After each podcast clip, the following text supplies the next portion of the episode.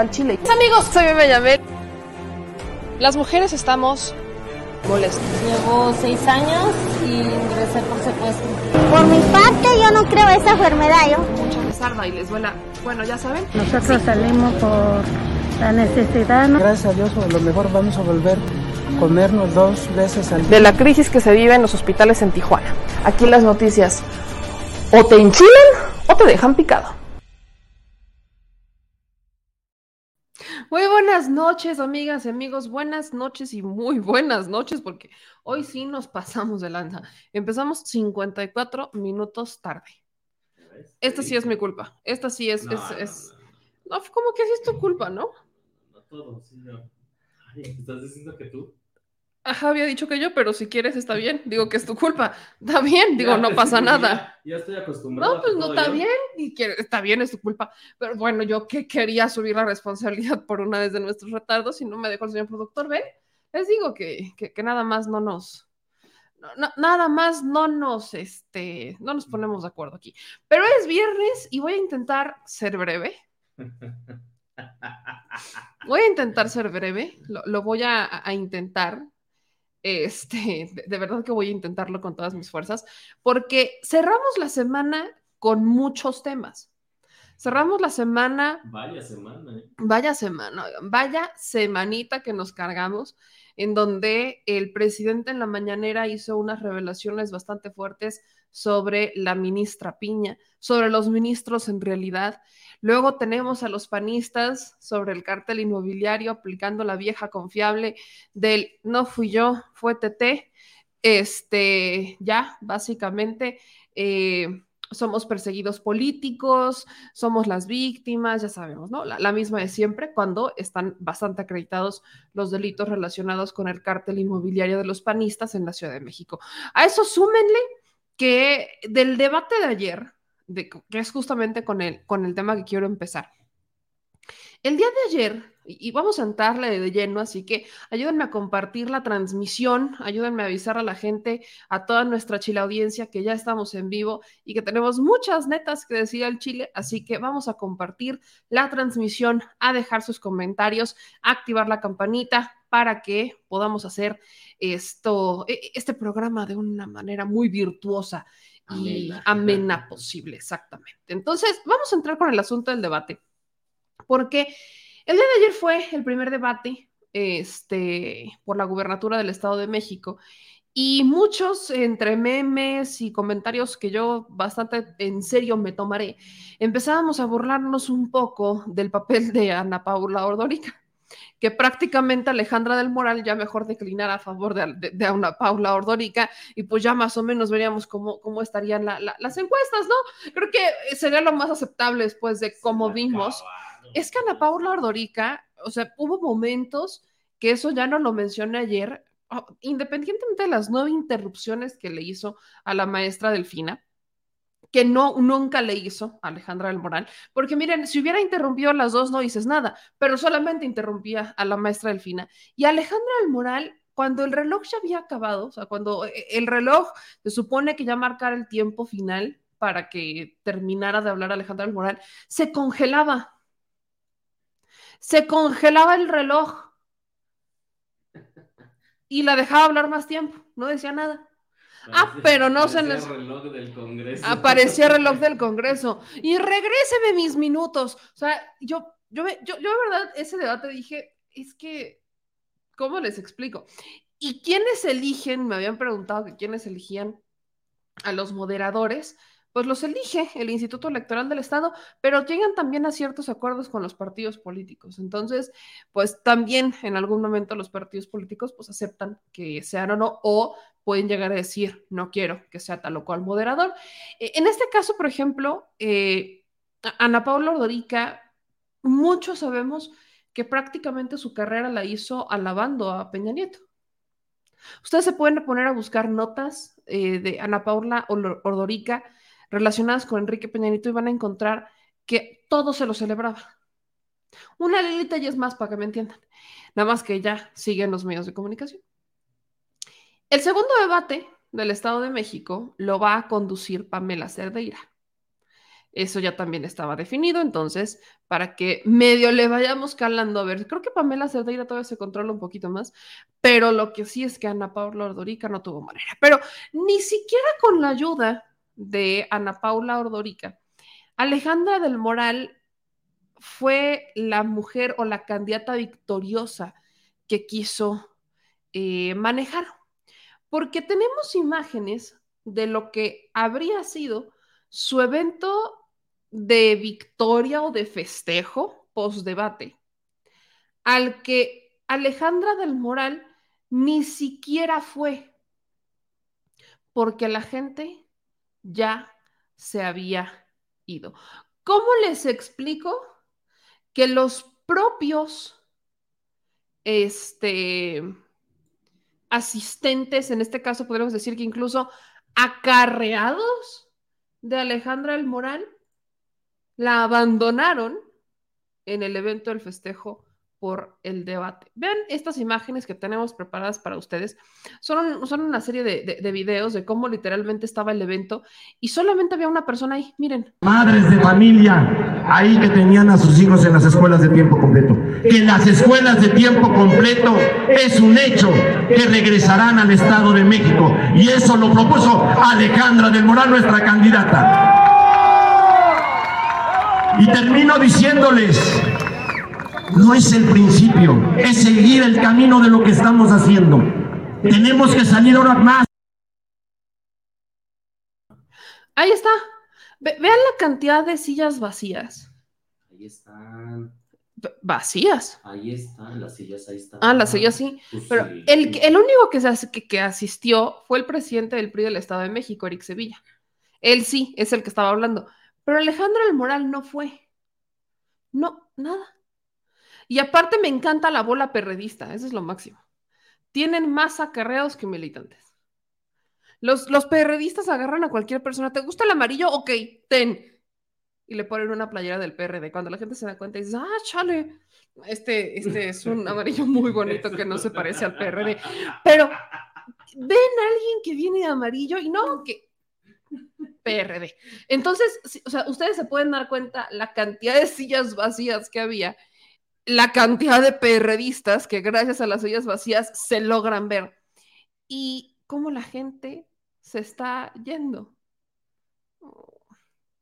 Este evento, de hecho, publicamos más imágenes, este fue un video, pero más imágenes llegamos a publicar en nuestro portal en The Mexico News, aquí está, en donde les explicamos cómo estuvo este festejo eh, frustrado, en, que fue en Toluca, de hecho.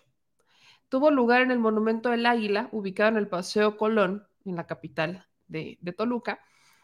Y ustedes ahí ven las imágenes, ¿no? ven las fotos. La cantidad de sillas vacías, hasta papitas tiradas, o sea, ahí andan. Aquí la, las personas.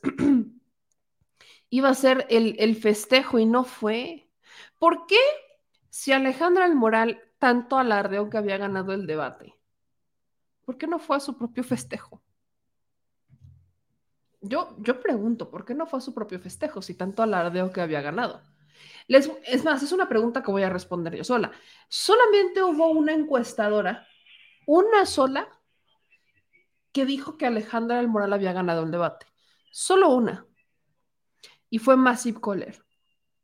Esta casa encuestadora a la que ya se le ha acusado en más de una ocasión de venderse para favorecer a las encuestas según el que pague la encuesta. Y que también el propio dueño, el propio creador de Massive Caller, ya salió a pedir disculpas en más de una ocasión por los números que no coinciden con los resultados electorales ni siquiera se acercan, es más, marcan una tendencia completamente distinta. Este señor en algún momento se enojó conmigo porque le había pedido una entrevista para que explicara eh, cómo es que estaban las metodologías de sus encuestas, porque casualmente Mass Waller siempre te maneja todo al revés. Entonces yo le pregunté que si me la podía dar y me contestó que no me la podía dar porque él no podía hablar de las encuestas que le pagaban. Cuando yo dije eso, ese día me vetó y me volví como innombrable para Massive Caller y nunca más me volvieron a aceptar una sola entrevista porque como ustedes se van a imaginar, cómo ustedes van a creer que ellos este, van a hablar sobre las encuestas que les pagan, que por cierto, pues ya están bastante cuchareadas. Entonces, eso es parte de lo que pasa en el primer debate por el Estado de México, que en los festejos, hasta los propios acarreados terminan abandonando el evento. ¿Cómo ubicas un evento lleno de acarreados? Así. Y para hacer una comparativa, porque por ahí alguien me decía, no, meme, es que tú cuando vas a exhibir a los acarreados del otro partido, le dije, bueno, si tienes elementos de prueba para decir que Morena está llevando acarreados, pues mándamelos y con todo gusto. Y quiero poner el ejemplo de cómo es que a veces los medios empiezan a cargarse y no está bien. Ruido en la red esta semana ha cometido dos imprecisiones brutales, de hecho esta es la segunda. En esta dice Sector agropecuario de San Francisco, Iztapaluca. Asisten a la visita de Delfina en el municipio con la militancia. Afirman que acudieron porque fueron invitados por un representante para ver si reciben apoyos. Si ustedes leen esto, se siente como si dijeran que fueron a ver, o sea, que los llevaron bajo promesa de que les iban a dar algún tipo de apoyo. Es más, si ustedes ven algunos este, comentarios que empezaron a compartir por acá, cuando empezaron a compartir esta este, nota, pues hubo algunos medios o personas que ya se estaban trepando en él, ven cómo también son acarreados. Y quiero que ustedes escuchen el video, porque lo que dice el señor es clave para entender la diferencia entre los acarreados que abandonan a Alejandra del Moral en el evento de festejo post-debate y entre los que asisten a un evento de campaña de la maestra Delfina. Quiero que ustedes solitos le calen y se generen su propio criterio, nada más para que vean por qué digo que el medio está generando imprecisiones bastante, bastante graves una pequeña entrevista. Digo, es que veo, veo muchos este, muchos tractores vienen a apoyar a la maestra Delfina. Sí, creo que venimos a apoyar a Delfina porque nosotros somos productores de, del campus de San Francisco. De aquí de Iztapaluca. Sí, por siempre de Iztapaluca. ¿Y, y que vinieron por su cuenta? ¿Alguien los invitó? No, nos invitó porque hay un, hay un este, representante de nosotros, de todos los productores. Ajá. Venimos para ver si a ver si, siempre una mujer nos dé el apoyo, porque pues falta tiempo. Yo llevo, tengo 75 años. Y yo nunca he visto una, una mujer que participe en el gobierno. Y ahora sí creer que es A ver si ahora sí pongan la muestra a los hombres de una mujer haga más que que ¿Hasta el momento se han acercado con ustedes o algo por el estilo? eh, las candidatas al sector agropecuario? Sí, pues ese es, aquí debe de ser un sector, sector este campesino, pero por no lo hay. Ojalá y ya llegando al poder no se nos, este, no, no se nos apoye, eso venemos. A que les den apoyo.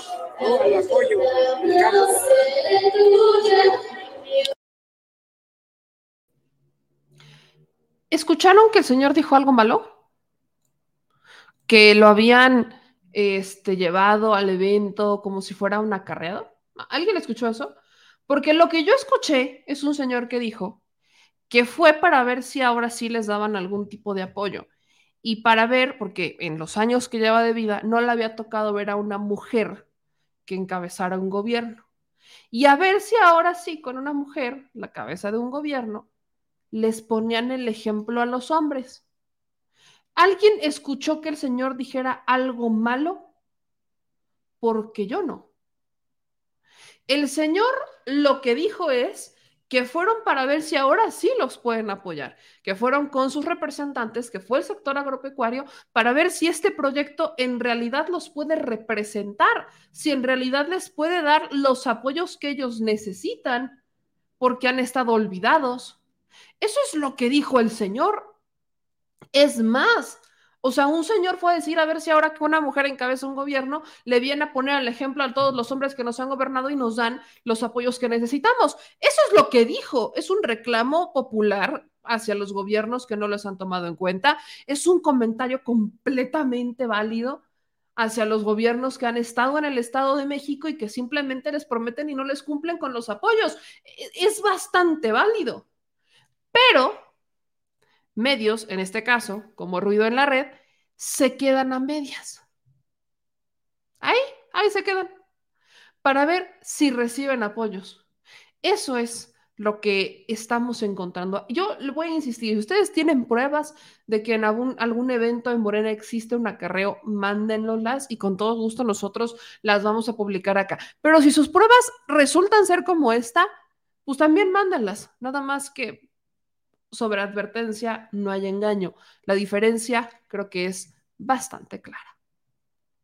Ahora, siguiendo con, lo que pasó en el debate, post-debate, que no tuvo que ver en realidad con, el debate, es que afuera o en, los alrededores del Instituto Electoral, eh, donde fue el debate entre Alejandra del Moral y la maestra Delfina, se hicieron, se presentaron celebridades de la derecha, unas estrellas alucinantes. Y, híjole, dejaron mucho que desear. El primero, Silvanito Vandalito. Silvano Aureoles dijo con permiso, ¿no? El que quiere ser presidente, que es que por el PRD, postulado por el PRD, este señor estuvo afuera donde se llevó a cabo el debate del Estado de México, y vi este tuit de Jorge Gómez Naredo, donde dice, Silvano Aureoles perdió los estribos y en plan mafioso agredió a un simpatizante de Delfina Gómez que estaba afuera de donde fue el debate del Estado de México. Terrible los de la oposición, son impresentables. Si esto es la alianza PRI, PAN, PRD, ¿están listos? A mover. Gracias.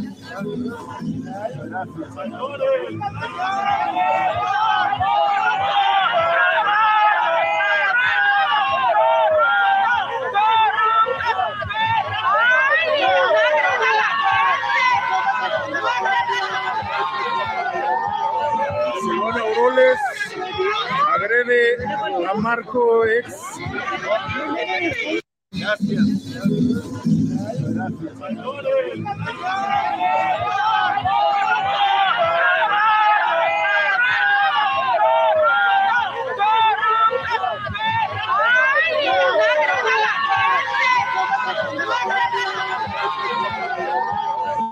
¿Dónde habíamos visto esa escena también?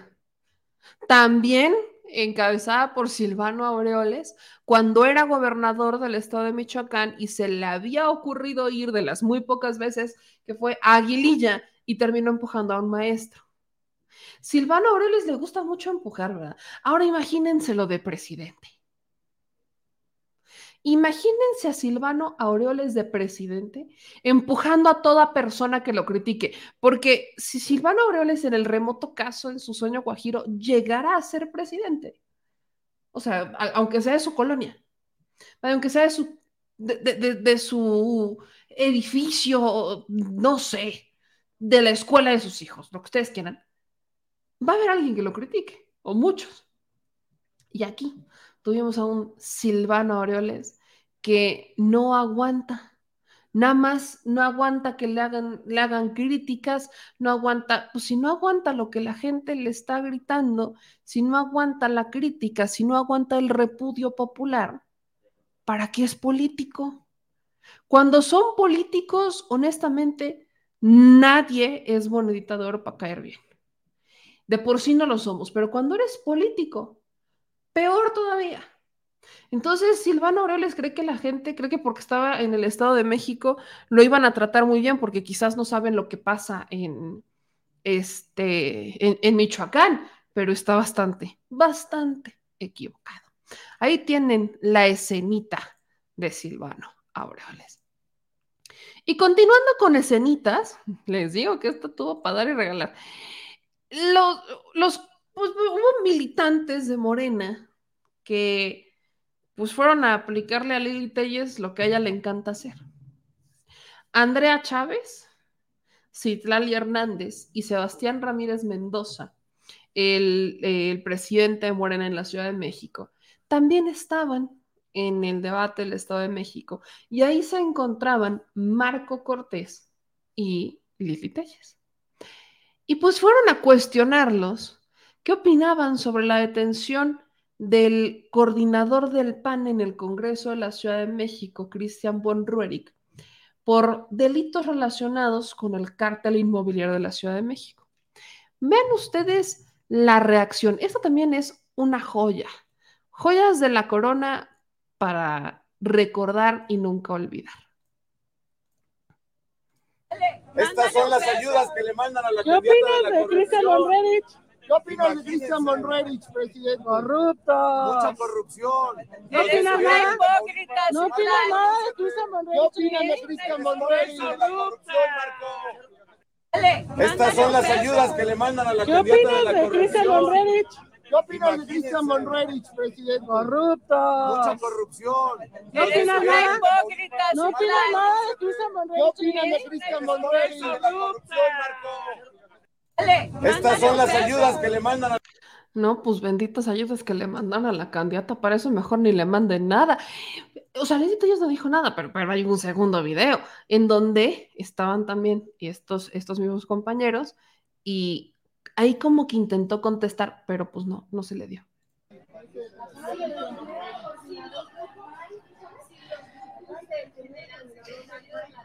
¿Cuándo vas a dejar de mentir? ¿Cuándo vas a dejar de mentir? ¿Cuándo vas a dejar de mentir, senadora?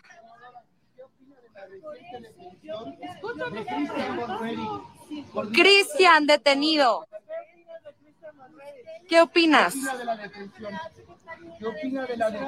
¿Qué opina de la detención? Bueno, ya. Deje de mentir, deje de mentir. La Fiscalía de la Ciudad de México aprehende al coordinador de la bancada del PAN. Madre mía. Ay, no, no. No pudo ni siquiera contestar Lili Telles. ¿Que no estaba informada que habían detenido a uno de los panistas? ¿No se, no, no se enteró? ¿O solo quiso salirse por la tangente porque, como les he dicho en más de una ocasión, y esta es la prueba fehaciente, es una cobarde? Nada más, o sea, lo, lo he estado diciendo en cada oportunidad que tengo. Es una cobarde que traicionó al pueblo de Sonora. Al menos lo que le puedo reconocer es que es un poquito menos cobarde que Marco Cortés. Porque Marco Cortés emprendió la graciosa huida, ¿eh? O sea, Marco Cortés dijo, no, no, no, no, no, no, no, no, eh, vámonos, vámonos a correr. Patitas, ¿para qué las quiero? Y Lilita ya se quedó, pero no para responder, sino para hablar del reportaje sobre los lujos del general. Entonces, ¿e, ¿en dónde está la respuesta? ¿O solo ella puede exigir respuestas porque es Lili Telles? Les digo que a veces hay cada ídolo que ponen en el peldaño que ni siquiera hay peldaños, la neta. Seamos honestos, esta mujer para la gente de Sonora representa algo. Esta señora les representa algún tipo de orgullo porque ella alardea mucho que, ay, es que están tan orgullosos en Sonora porque encabeza las encuestas. ¿Encuestas de qué? Señora, no sea cobarde. Mejor vaya a terapia. Vaya a terapia, haga trabajo de campo, salga a preguntarle a la gente qué necesita, qué quiere, cómo los gobiernan mejor, cómo los pueden representar mejor, cuáles han sido sus errores, a ver si, a ver si aguanta. Si Lili Telles es incapaz de aguantar que le hagan críticas, no las puede responder. Imagínense a esta joyita de presidenta. Una verdadera dictadura donde solamente ella tiene derecho a opinar, donde solamente ella tiene derecho a decir, donde solamente ella tiene derecho a hablar y todos los demás, pobrecitos, no cuentan. Esa es Lili Telles. Independientemente, quizás hay personas aquí que ven el programa y dicen, que yo no estoy de acuerdo con la 4T, pues está bien, pero no me vengan a decir que Lili Telles es su mejor, este, salvavidas, porque la señora no puede ni con ella misma, no puede ni con la representación del pueblo de Sonora en el Senado, la señora no puede ni dar respuestas. Esto es un caso, el cártel inmobiliario es algo que no se puede tapar el sol con un dedo. Se perdieron vidas. No estamos hablando solamente de un fraude inmobiliario o no, no, no, estamos hablando de vidas que se perdieron gracias a estos fraudes cometidos por la alcaldía Benito Juárez. Vidas se perdieron en el sismo del 2017 porque no hicieron la única chamba que tenían que hacer. ¿Y Lili Tellas qué hace? Salirse por la tangente. A las pruebas me remito. Y hablando ahora de panistas, vamos a hablar justamente de los panistas relacionados con el cártel inmobiliario. Porque, ¿cómo no? Claro que sí. Los del Partido Acción Nacional vuelven a reiterar su apoyo completo y total a Cristian von Roerich. ¿Por qué? ¿Por qué no? ¿Por qué no? Bien. Les voy a compartir el comunicado que se tardaron un día en, compartir relacionado con Cristian von Roerich. Aquí está. En este comunicado dice Acción Nacional. En Acción Nacional refrendamos nuestro compromiso con la legalidad. Por ello, exigimos justicia y estricto apego a la ley y al debido proceso. La justicia no puede ser sesgada bajo criterios políticos. Y en su comunicado completo dicen los, versan lo siguiente. El Partido Acción Nacional en la Ciudad de México está conformado por mujeres y hombres de leyes, de instituciones y de Estado de Derecho. Por ello, siempre hemos refrendado nuestro compromiso irrestricto a conducirnos en apego a las leyes. Hoy no será la excepción. Rechazamos el uso a conveniencia de las instituciones y la politización de la justicia. En este y en todos los demás casos, exigimos justicia, estricto respeto a la ley y al debido proceso. En Acción Nacional nunca estaremos a favor de alguna conducta o comportamiento ilegal. Precisamente por ello, nuestra exigencia es que su juez sea quien determine el caso, no el gobierno de la ciudad ni su fiscalía. Lo hemos dicho y lo seguiremos diciendo. En la Ciudad de México, la aplicación de la justicia es sesgada y bajo criterios políticos. Reiteramos que estamos frente a un caso de persecución política del Estado. Cuando se trata de opositores, el gobierno de la Ciudad de México persigue con toda la fuerza del Estado. Pero cuando se trata de, correligionarios o funcionarios de Morena, se protege. miren, quédate con quien te defienda como el pana Cristian Buenruérico. Ahí es, hermana. Ahí es, hermano. Si tú tienes dudas, ¿esta es la persona correcta, sí o no? Si no te defiende como el pana Christian von no es ahí. Super bandera roja, huye y cuéntaselo a quien más confianza le tengas. Porque esa, esa defensa que aunque los delitos están a plena luz, que aunque ya hubo uno de los empresarios vinculados que acusó directamente a Cristian Monroe, que cuando tienes una investigación que no inició ni siquiera en la administración morenista, ¿eh? Porque esto inició en la administración de Mancera, para empezar. Todo inicia, las investigaciones inician a raíz del desastre ocurrido en el sismo del 19 de septiembre del 2017. Mancera quizás los encubrió un poquito y de ahí que la cortesía está en el Senado, pero las investigaciones arrancaron bajo su administración. Entonces, imagínate que cuando tienes todos estos elementos, te defiendan. Hombre, quien quisiera que lo defendieran así. ¿Qué, ¿Por qué no todos tenemos a alguien como el pan en nuestras vidas?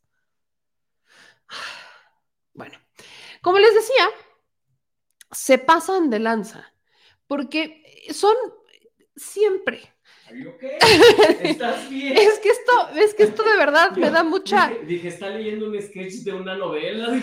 estuve a punto, estuve a punto de decir, me das miedo, Telesa. Pero es que quiero ser muy enfática con esto. me, me encanta cómo entienden la justicia y los procedimientos jurídicos. Están exigiendo que en el caso de Christian von ya un juez sea el que determine el caso. ¿Cómo creen que un juez va a determinar el caso si no antes se cumple el procedimiento de la fiscalía? ¿O creen que un juez va a decir, quítense todos, yo voy a salir a investigar?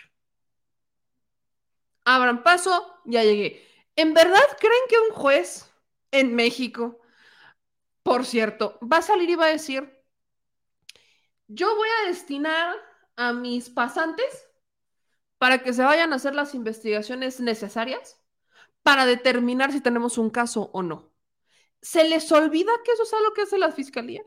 Que, la fiscalía justamente tiene que presentar su caso y entonces el juez determinar si es procedente para entonces iniciar con el juicio, que hasta este momento, por si no se habían dado cuenta, a, a Christian von no lo hubieran aprendido, no lo hubieran detenido de no haber sido porque un juez ordenó su detención por si no estaban enterados de los... Me encanta porque aparte los panistas son, tienen grandes elementos jurídicos ahí. Está el señor Constitución.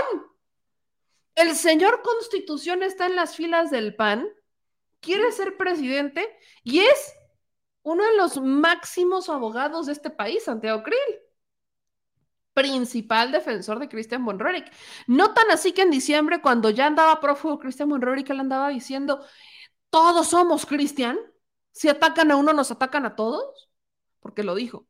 Entonces, me sorprende que los panistas que se sienten superiores al resto del mundo, en realidad, anden queriendo dictar cómo va a ser un proceso cuando perfectamente saben que así no funciona. Pero eso no es todo. Dicen aquí que el gobierno de la Ciudad de México tiene una aplicación de la justicia sesgada y que nunca estarán a favor de alguna conducta o comportamiento ilegal. Permítanme tomarle un trago. Pues es el video que leyó este canijo, ¿no? No están a favor de ningún comportamiento ilegal. Hablemos de los antecedentes en los que estuvieron a favor los del Partido Acción Nacional. Los amigos de Fox, Gerardo García Luna, al menos estoy hablando de los que a mí me tocaron, ¿no? Porque si nos vamos a los antecedentes, ¿se acuerdan cuando este eh, el jefe Diego mandó a quemar urnas? ¿Sí se acuerdan, verdad? Porque hay videos de eso. Hay videos de eso, que mandó a quemar urnas. ¡Quémenlas todas! Como papá pitufo, porque aparte parecía papá, papá pitufo así como incendiado. ¡Quémenlas todas! O sea, no me digan que eso es bien legal, así que, uy, no te pases de legal. Es muy teatral. Es que, es que me estoy acordando, es que de verdad me da risa. Me río para no llorar, porque ¿Es sketch? estoy intentando. Es que es la vida real, da risa la vida real. La vida real ponen un sketch. La vida, la vida real es así como, es, es viernes, estoy intentando hacer esto a menos, estoy cumpliendo mi palabra, pero de, de verdad no, no logro entender si hablamos de ilegalidades, fueron dos administraciones con García Luna encabezando una Secretaría de Seguridad. Y yo no los vi muy preocupados por las vinculaciones con el crimen organizado, ¿eh? Y tampoco los vi muy preocupados por las ejecuciones extraoficiales que Calderón justificaba diestra y siniestra. Nunca los vi preocupados por eso. Pero es que obviamente ellos no están eh, eh, a favor de, de, las ilegalidades, ¿no? Ay, pero ¿y qué, qué les parece si hablamos del fiscal de Guanajuato? Un estado gobernado por ellos, del cual al fiscal se le acusan de mil cosas.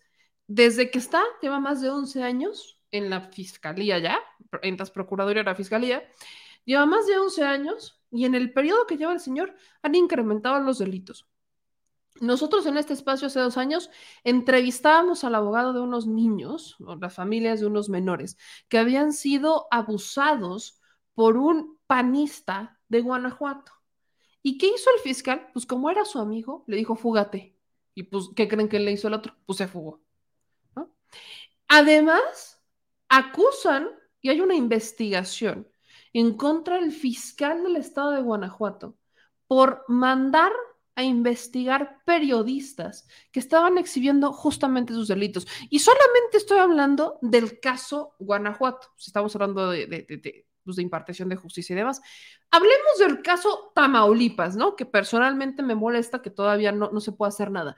Pero el caso Tamaulipas está vinculado con otros casos de corrupción, como por ejemplo los sobornitos. sobornos para aprobar la reforma energética, porque aunque estaban de acuerdo con ella, pues no iban a perder la oportunidad de hacerse una lanita libre de impuestos y en efectivo. Sergio Sarmiento hasta dijo que eran los, eh, ¿eran qué? Los aguinaldos. Es que ahora, según Sergio Sarmiento, los, los aguinaldos eh, de gobierno sean en efectivo. Obvio, ¿no? Claro. Y solamente estoy hablando de los escándalos más recientes relacionados con el Partido Acción Nacional. Los, que los de los que me estoy acortando ahorita, ¿eh? Que si nos metemos a cada uno de los estados encontramos de todo. Pero es, es que me encanta cómo se levantan y dicen, nuestra exigencia. No queremos que la aplicación de la justicia sea sesgada. ¿Qué pasa, por ejemplo, para todos los que nos gusta la historia un poquito? ¿Se acuerdan de un proceso llamado desafuero? Pues, no sé, un desafuero. Gobernaba el Partido Acción Nacional, a, nivel nacional el presidente era Fox, Santiago Krill, ahí estaba, Viva México. ¿Y, por qué querían desaforar al jefe de gobierno, Andrés Manuel López Obrador, en ese entonces? Porque se le ocurrió, ¿no? ¿A quién se le va a ocurrir eso? Menos a un jefe de gobierno, o sea, obvio. Abrir un camino para conectar, era con un hospital, ¿no? Sí. Con un hospital. ¿Cómo se te ocurre a ti, autoridad? Los caminos de la vida. ¿Cómo se te ocurre, autoridad, osar a querer abrir un camino para conectar un hospital? ¿Quién va a necesitar un hospital? Sí, por eso desafueron al presidente Andrés Manuel López Obrador cuando era jefe de gobierno. De verdad que yo cuando veo esta, cuando estoy leyendo esta carta, la leí tres veces y las tres veces me reí. Porque si nos vamos a los hechos, encontramos más de un ejemplo de cómo mienten, cómo respiran, de cómo de verdad no aprenden de sus errores y no les interesa aprender de sus errores. Pero, por si esto fuera poco, hay video, hermanas y hermanos, porque cómo no, yo no los puedo dejar sin videíto.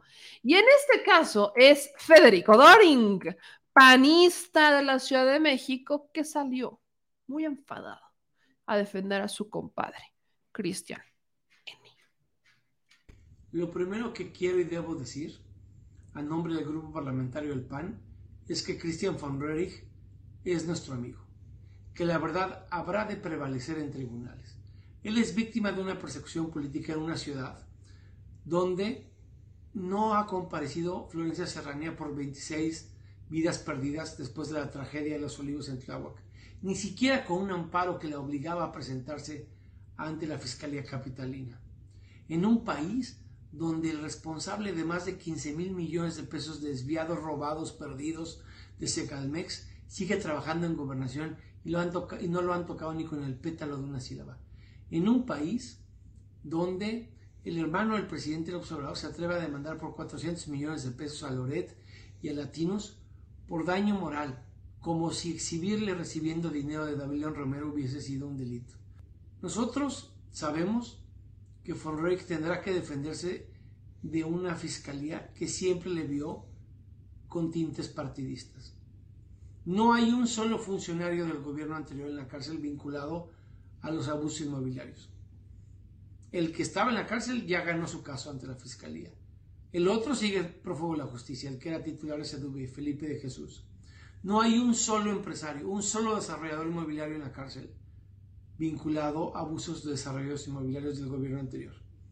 Ahora resulta que el único al que va a tratar de procesar judicialmente la Fiscalía Capitalina es a Cristian Borrell, el exdelegado del PAN, la única plaza que jamás ha podido ganar López Obrador desde el año 2000 y al gobierno ciudad le queremos decir que nosotros no nos vamos a callar, que no vamos a dejar de fiscalizar, que no vamos a dejar de exigir que comparezca la fiscal para que le dé la cara al Congreso y a los capitalinos como lo ha venido rehuyendo a pesar de que lo acordó la Junta de Coordinación Política. Nosotros seguiremos siendo oposición porque nada tenemos que deber y porque sabemos que la verdad al tiempo estará del lado de von y no de la Fiscalía Capitalina que desmentir un poquito a, Federico Doring. Primero, actualmente hay seis personas detenidas. dice, es que no hay nadie, o sea, como si Cristian Monroy fuera el único detenido. No, hay seis. Luis N., el que era el director general jurídico y de gobierno de la Benito Juárez. Luego, Nicias N., titular de obras por el, probable delito de enriquecimiento ilícito. Ismael N., José Ramón N. y Alejandro N., exfuncionarios de la alcaldía, quienes fueron detenidos por los delitos de uso ilegal de las atribuciones y facultades cometidos por servidores públicos. Los tres fueron aprendidos en diciembre del año pasado y fueron trasladados, todos están en el reclusorio norte. Y, Cristian Monrorik, con él ya son seis. Pero es que no hay nadie. Hay cinco personas y Christian Monrorik. No hay ningún empresario detenido. Ahí sí estoy de acuerdo. Ya hubo un empresario que fue eh, el que estuvo a cargo de la construcción de City Towers, que es justamente encargado como este Dionisio, eh, así se le va a identificar, que él prácticamente le está dando una estocada a Christian Monrorik porque él está diciendo, este empresario constructor de City Towers, que él pues le dio dinero porque Christian Monroe le pidió un pago a cambio de autorizar la construcción de más departamentos en los desarrollos de City Towers. Estamos hablando del representante legal y socio mayoritario de la construcción de las obras del edificio City Towers Green Black. Según su testimonio, le entregó moches por 15 millones de pesos para que Von Ruerich y sus funcionarios le permitieran concluir la construcción del proyecto inmobiliario. La cantidad de dinero que pagó para trabajos de reconstrucción en los edificios dañados por el sismo del 19 de septiembre del 2017 fueron facturados a una empresa de confianza de los panistas. Ahí más, o sea, si bien es cierto que no se detuvo a este empresario Dionisio, identificado como Dionisio, este empresario señala directamente a Christian von Rorik de que él le pidió 15 millones. Yo, sé que también va a faltar uno que otro que va a decir que quiere facturas, ¿no? Estamos hablando de moches. Quiero recordarles a las audiencias que los moches no se dan en, en, transferencias bancarias este, en una sola exhibición. No, tienen una manera de llegar en la que intentan ser no rastreables por las autoridades financieras, sobre todo porque estamos hablando de una cantidad bastante fuerte. Entonces, no esperen que seguramente ah, no faltará que es que Cristian Monroe le tuvo que haber dado un recibo de recibí 15 millones. No, eso no va a pasar. No, va a haber un recibo firmado por Bonrurik de recibí moche por 15 millones el día tal para concepto. No, no, no pasa. Pero son las autoridades las que tienen que llevar a cabo este proceso.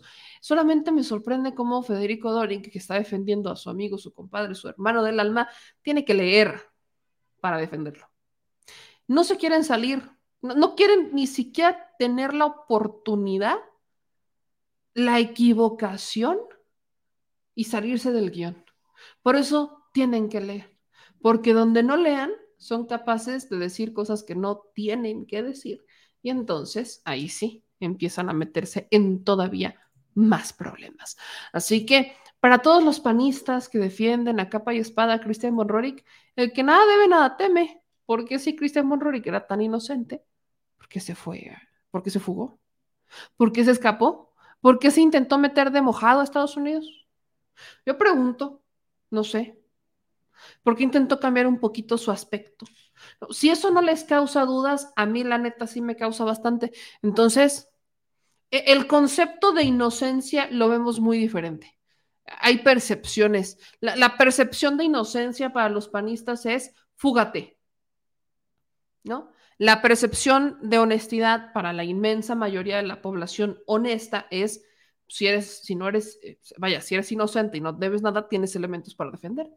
Y sí, si te, si, si vaya, si peleas y si te defiendes, lo vas a lograr, ¿no? Pero no, no, son percepciones bastante diferentes.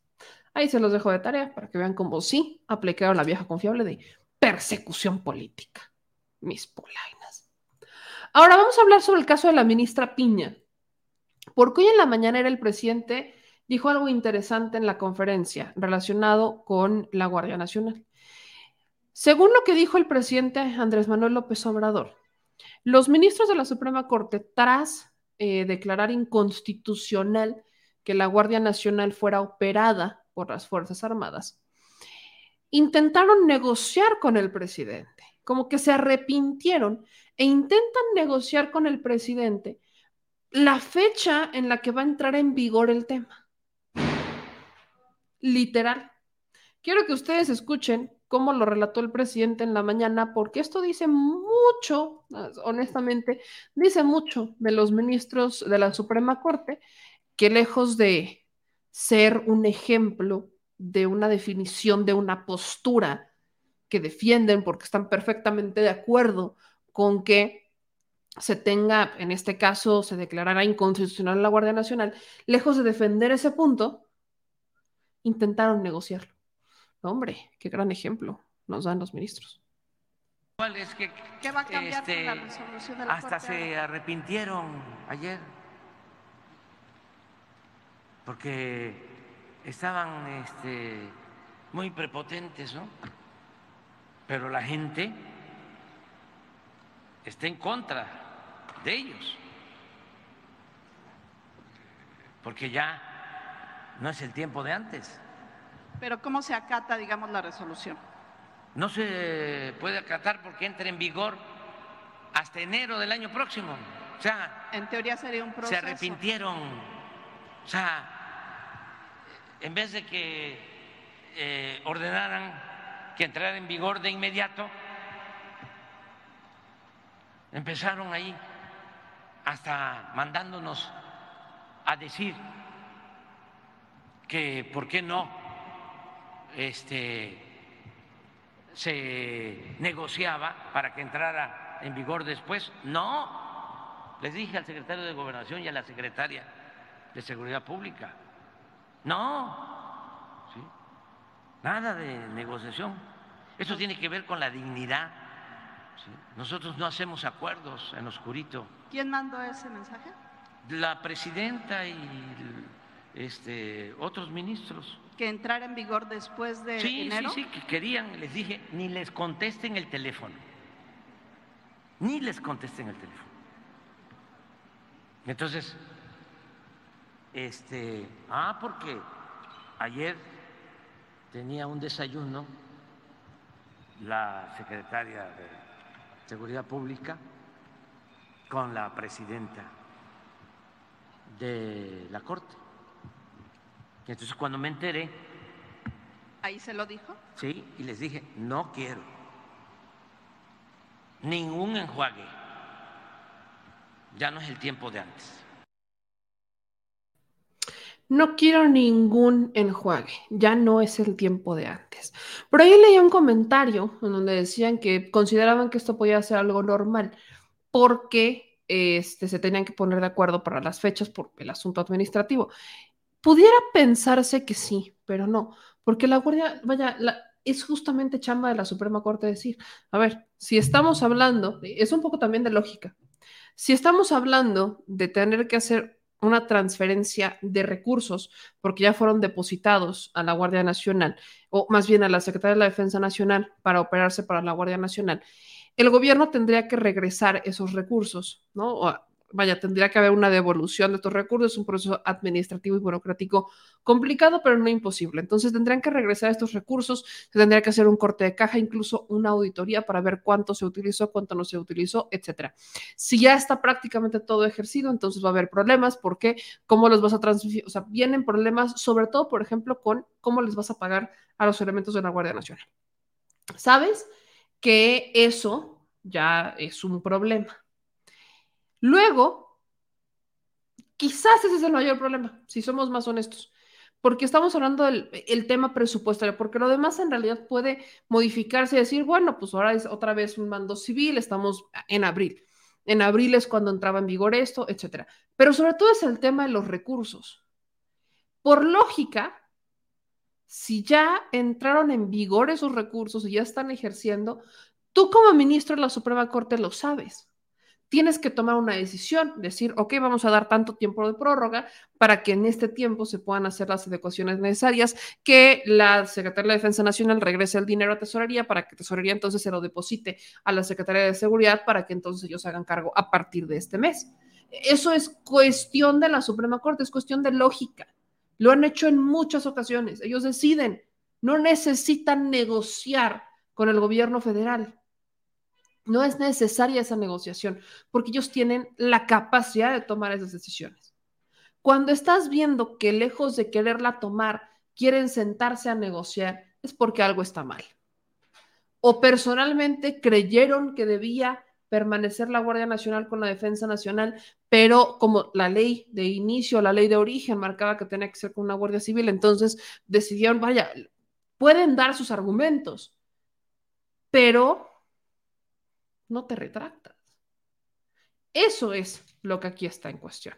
Entonces, bajo lo que habría dicho el propio presidente Andrés Manuel López Obrador, a la ministra Piña en otra edición de La ministra Piña y los casos de la Piña Real, le va a tocar unos añitos complicados, al menos año y medio complicado, con el presidente Andrés Manuel, Andrés Manuel López Obrador. La relación no es la mejor de todas, la relación no es la más tersa de todas.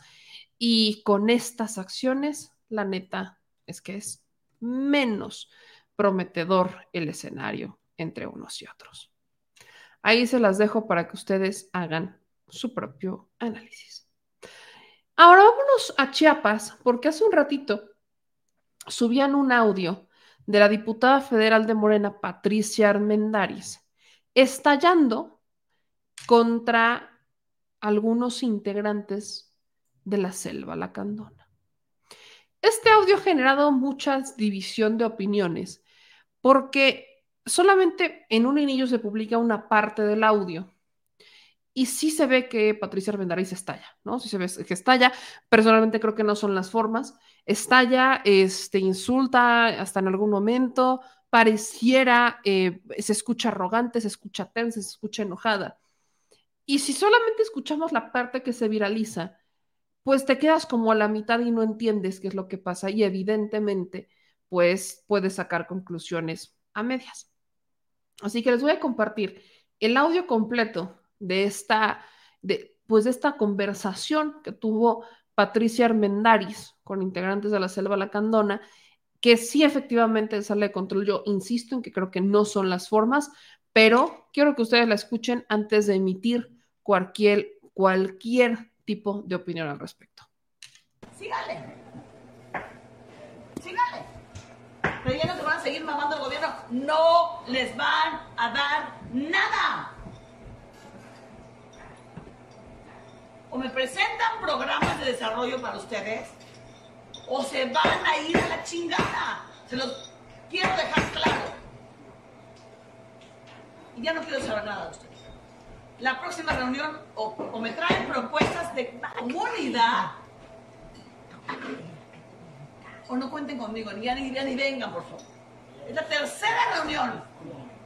Es la tercera reunión que tengo con ustedes que no, que yo quiero mi propio hotel. Pues sigan sus pendejadas. Escudo jaguar. Cállate. Escudo jaguar está enfrente de ustedes. Sí, ya sé. Me está pidiendo restaurantes, hotel, lanchas, como comunidad. Yo no puedo atender a cada familia. Escudo jaguar está enfrente de ustedes. Sí, por eso deja de responder. Yo Contéstame. yo como comunero, yo te pido de favor, ¿te acuerdas la reunión que tuvimos en San Cristóbal ya no sé qué año o el año pasado? Lo que de la comunidad sigue en pie, su límite de territorio, amojonamiento. Y tú me prometiste, sí, vamos a México y cuándo. Escúchame. Tú ya te eres tengo senadora. Un, te tengo un puto abogado durante dos años pagado por mí. Pero está trabajando. me vale más, o sea, ¿sí? Pero tú me dijiste que vamos a ir a México, tú me dijiste, tú confía en mí, vamos a ir a México, vamos a, hablar con Obrador. Escúchame, escúchame. Yo te, como comunero, te pagué un abogado. 15 mil pesos mensuales de pagado a tu puto abogado. Está haciendo su chamba. No lo veo. Ahí está. No lo veo. El 27, pero llega en la reunión, parece que el 27 Me vale de, este de octubre. A mí no me digas. A mí no me digas. Bueno, mira. Yo les pagué un abogado. No falta respeto. Tú eres servidor federal.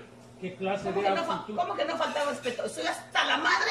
Pero, Estoy hasta la madre. pero nosotros Cállate. no hay recursos. Óyeme, óyeme. Yo lo estoy escuchando. Yo, yo, de mi dinero, mi dinero, de mi persona, he, he pagado 15 Bueno, mil yo no lo pesos. puedo yo Óyeme. comprobar, yo. Ah, te lo compruebo. como dice, te, lo, papel habla. te lo compruebo. 15 Va. mil pesos mensuales a tu abogado. Y no me han dado un puto resultado. Ya estoy hasta la madre. Le invertí 300 mil pesos a tu abogado. Y no me ha dado un puto resultado para cómo defender sus derechos. A mí no me puedes venir a decir nada. Es de mi dinero, dinero de No, mis a hijos. no digo nada más, quiero ver, como dices. ¿Qué quieres ver? ¿Qué quieres ver? Comprobación. ¿Comprobación de qué chingados? Yo no tengo, nada que no no tengo nada que comprobarte. Yo lo pagué. Ah, bueno, si lo Y tú no tienes derecho bien. de.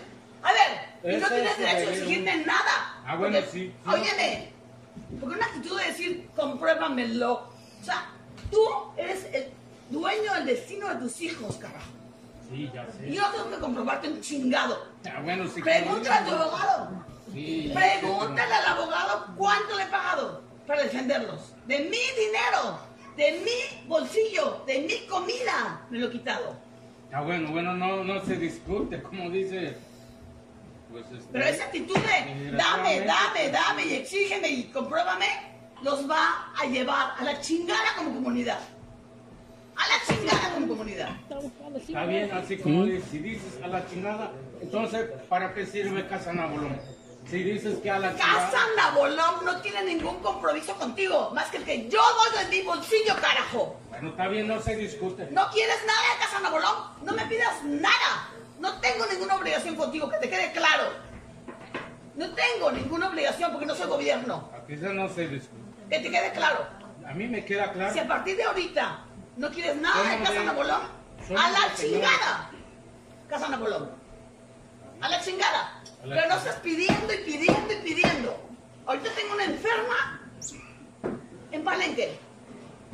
Y he salvado a tres vidas humanas con mi, con mi pro- pro- proyecto, con mi producto. Eh, Es su deber uno apoyar para eso. ¿Cuál deber? Casa ah, ¿Cómo no? ¿Para qué se utiliza como casa no?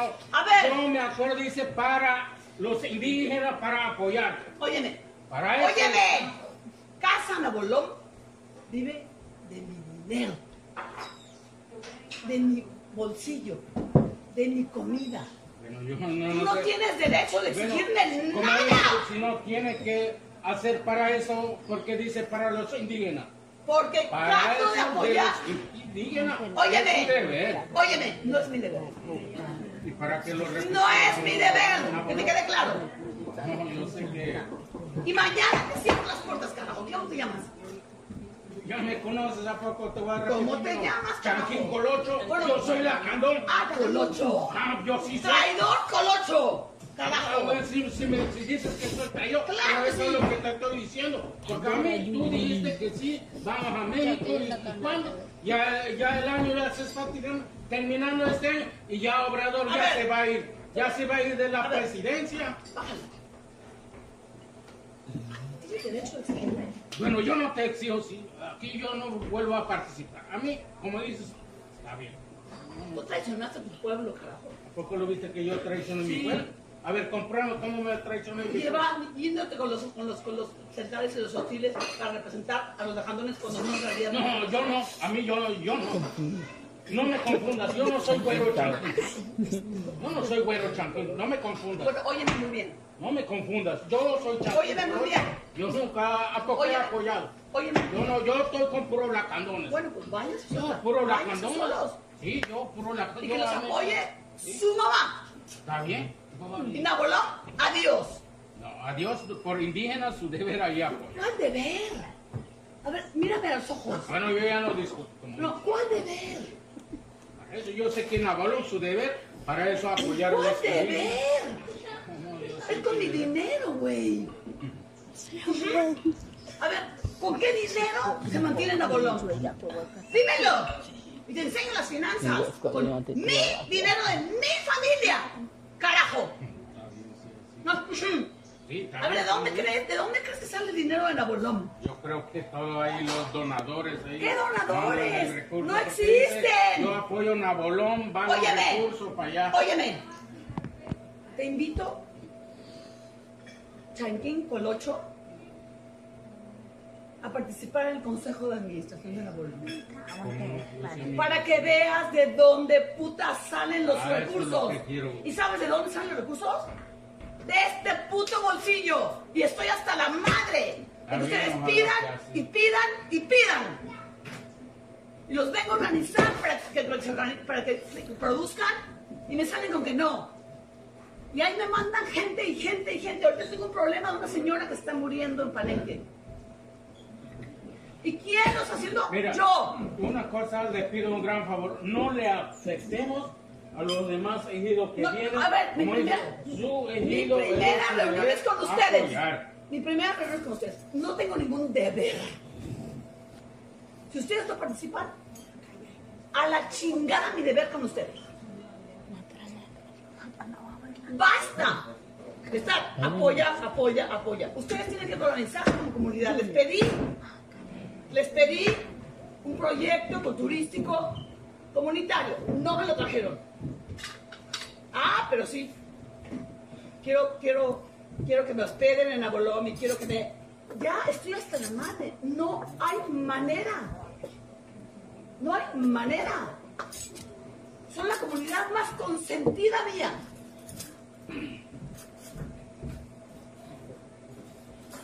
Y no hay manera.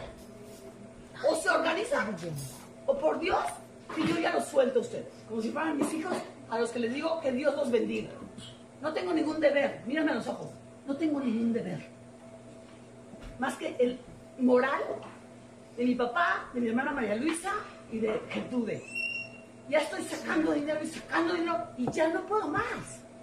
Escúchame, no puedo más. Te tengo pagados dos años de un abogado no me han dado resultados. Ah, pero sí, mándame para transporte, mándame para aquí. ¿Hasta cuándo? ¿Hasta cuándo se van a volver dignos y organizados para salir adelante? Échenme la mano ustedes. No tengo ningún deber. Óyeme, mañana cierro la bolón. Mañana lo cierro. Estoy hasta la madre de lo que me cuesta una bolón. No hay donativos. Te invito como consejero. Porque te des cuenta que yo le meto dinero, millones de pesos mensuales, anuales. Ya estoy hasta la madre porque no soy una persona rica. Que te quede claro. No, no, no, no, espérame. Voy a acabar. La comunidad más importante para mí de las reuniones en la celda fueron ustedes. Y no vienen, y no vienen, y no me traen, y no me traen. O me traen recursos para ser autosuficientes, o ya, yo me despido, incluido una bolón. Ahorita le habla a Patricia López Sánchez le digo, ya basta. Yo no voy a seguir manteniendo a- a la Candones. No tengo la obligación, ni tengo el dinero. Y no tengo donativos, que te quede claro. No tengo donativos. Todos los meses yo tengo que meterle dinero a la bolón. Para apoyarlos así. Porque ni siquiera los puedo apoyar totalmente. Apenas para salud. Apenas. O sea, ni siquiera los puedo apoyar como yo quisiera. Pero ya basta. Es hora de que ustedes se levanten como comunidad autosuficiente. Y estoy aquí para apoyarlos, que les quede claro. Pero cada reunión que tenemos aquí, ustedes son el pueblo que menos propuestas me traen. Ya, lo dejo ahí. Muchas gracias.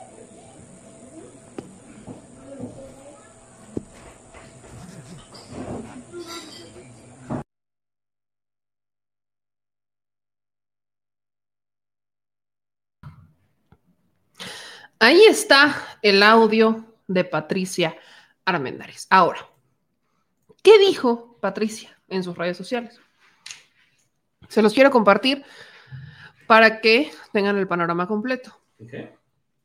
En sus redes sociales, Patricia Armendariz dice lo siguiente. A todos los que han estado subiendo este, el audio, les está respondiendo. El trabajo de campo en cada comunidad exige compromiso de ambas partes. Hay comunidades que deben entender que se acabó la dádiva. No se justifica mi mal carácter por el que pedí disculpas, pero le da contexto.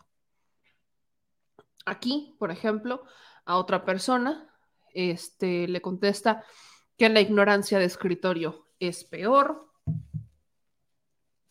Acá dice, eh, nadie confía en mí, soy diputada plurinominal que, que, pidió ir a ayudar a los pobres, de lo cual derivó gran satisfacción, menos de comunidades que creen que el gobierno debe seguir dándoles efectivo mensual solo por existir sin trabajar. Basta. O sea, prácticamente aquí eh, invita, ¿no? Te invito a trabajar como yo, semanalmente con nuestros pueblos originarios, por años, para que comprendas el contexto. Eso mismo le dijo al final del video al líder, la Candol. Así es. Porque le decía que, ah, pues al fin que llega ayuda a la casa de ayuda que tienen en San Cristóbal. Aquí dice, la caja Chancanseo cree que le debemos dar un subsidio mensual nada más porque sí, mi enfoque es que ellos planteen proyectos. Entonces, lo que aquí está diciendo Patricia Armendariz es que, si bien, y yo estoy de acuerdo, no fue eh, la manera, porque no fue la manera de expresar su molestia ni la falta de avance. Incluso, y miren que yo justo cuando estuvimos en Chiapas, conocimos un lado de los altos de Chiapas que no es agradable ¿no? De, cómo utilizan los usos y costumbres para cometer delitos. No precisamente porque realmente estén a favor de los usos y costumbres, sino que no me van a decir que un uso y costumbre bien legítimo de la comunidad o de los pueblos indígenas es eh, el refresco de cola, ¿no? Vaya, si somos muy netas en, los pueblos originarios, lo que más pueden detestar es cómo llegaron estas empresas como las de Coca-Cola o estas refresqueras a quitarles recursos naturales. Pero en algunos municipios de los Altos de Chiapas veneran la Coca-Cola y la Pepsi. Literal, la ponen en sus altares. Esto no es choro. Yo lo vi, tenemos el video publicado. Entonces, hay algunos municipios en México, yo pude ver, el señor productor pudo ver también de primera mano cómo es que en algunos de los altos de Chiapas pasa eso que utilizan los usos y costumbres como una barrera para evitar que las autoridades entren a poner orden y que ellos puedan hacer lo que quieran, incluso cometer delitos. Es el manejo de las situaciones a su conveniencia. Exacto, es el manejo de las situaciones a su conveniencia. Entonces, les si entra gobierno, cuando no, somos nosotros. Exactamente. Entonces, esta parte me queda perfectamente clara, pero yo no estoy de acuerdo en cómo gritoneó Patricia Armendáriz. Eso creo que no es lo correcto. O sea, estoy de acuerdo en que se pueden dar esas circunstancias. Por supuesto que en algún momento, eh, y esto pasa no solamente en pueblos originarios, sino pasa con, con, mucha gente que cree que todavía le tienes que estar dando dinero a fuerza sin realmente hacer algo, ¿no? Eso también pasa. Y ahí tienes que poner un alto. Los tienes que activar. Eso estoy de acuerdo pero a punta de gritos y de insultos y de... Ahí es donde yo creo que Patricia Armendariz eh, cometió un gran, gran error. Aquí, este, ella dice que esto fue hace un año, no es un audio reciente, sino que es de, un, de hace un año. Quiero dar algunos comentarios porque quiero ver cuáles son sus opiniones. Dice Manuel, eh, Meme, lee nuestros comentarios en Facebook. Esta señora paga millones en espectaculares a favor de Sheinbaum. Allá no grita ni insulta por ayudar a comuneros, hace berrinche o le tienes miedo a Sheinbaum. ¿Por qué le voy a tener miedo a Sheinbaum si también critiqué a Patricia Armendariz por salir a decir que ella pagaba espectaculares? Vaya, no, no, no, entiendo tu lógica, no, entiendo tu lógica, mi querido Manuel, pero yo insisto, ahora, hay personas que creen, y yo eso es un debate que me he estado guardando, que lo voy a dar y le voy a pedir a Yesmol que esté con nosotros. Hay personas que creen que la 4T significa que todos tengan exactamente lo mismo. O comer aire. Porque, ¿Por qué lo digo? Porque había muchas personas, por ejemplo, criticando a Diesmol por tener escoltas o critican a empresarios por ser empresarios. Y, no es así. La cuarta transformación significa austeridad en el uso de los recursos públicos para optimizar el ejercicio público y poder ayudar a la mayor cantidad posible para que todos tengan oportunidades.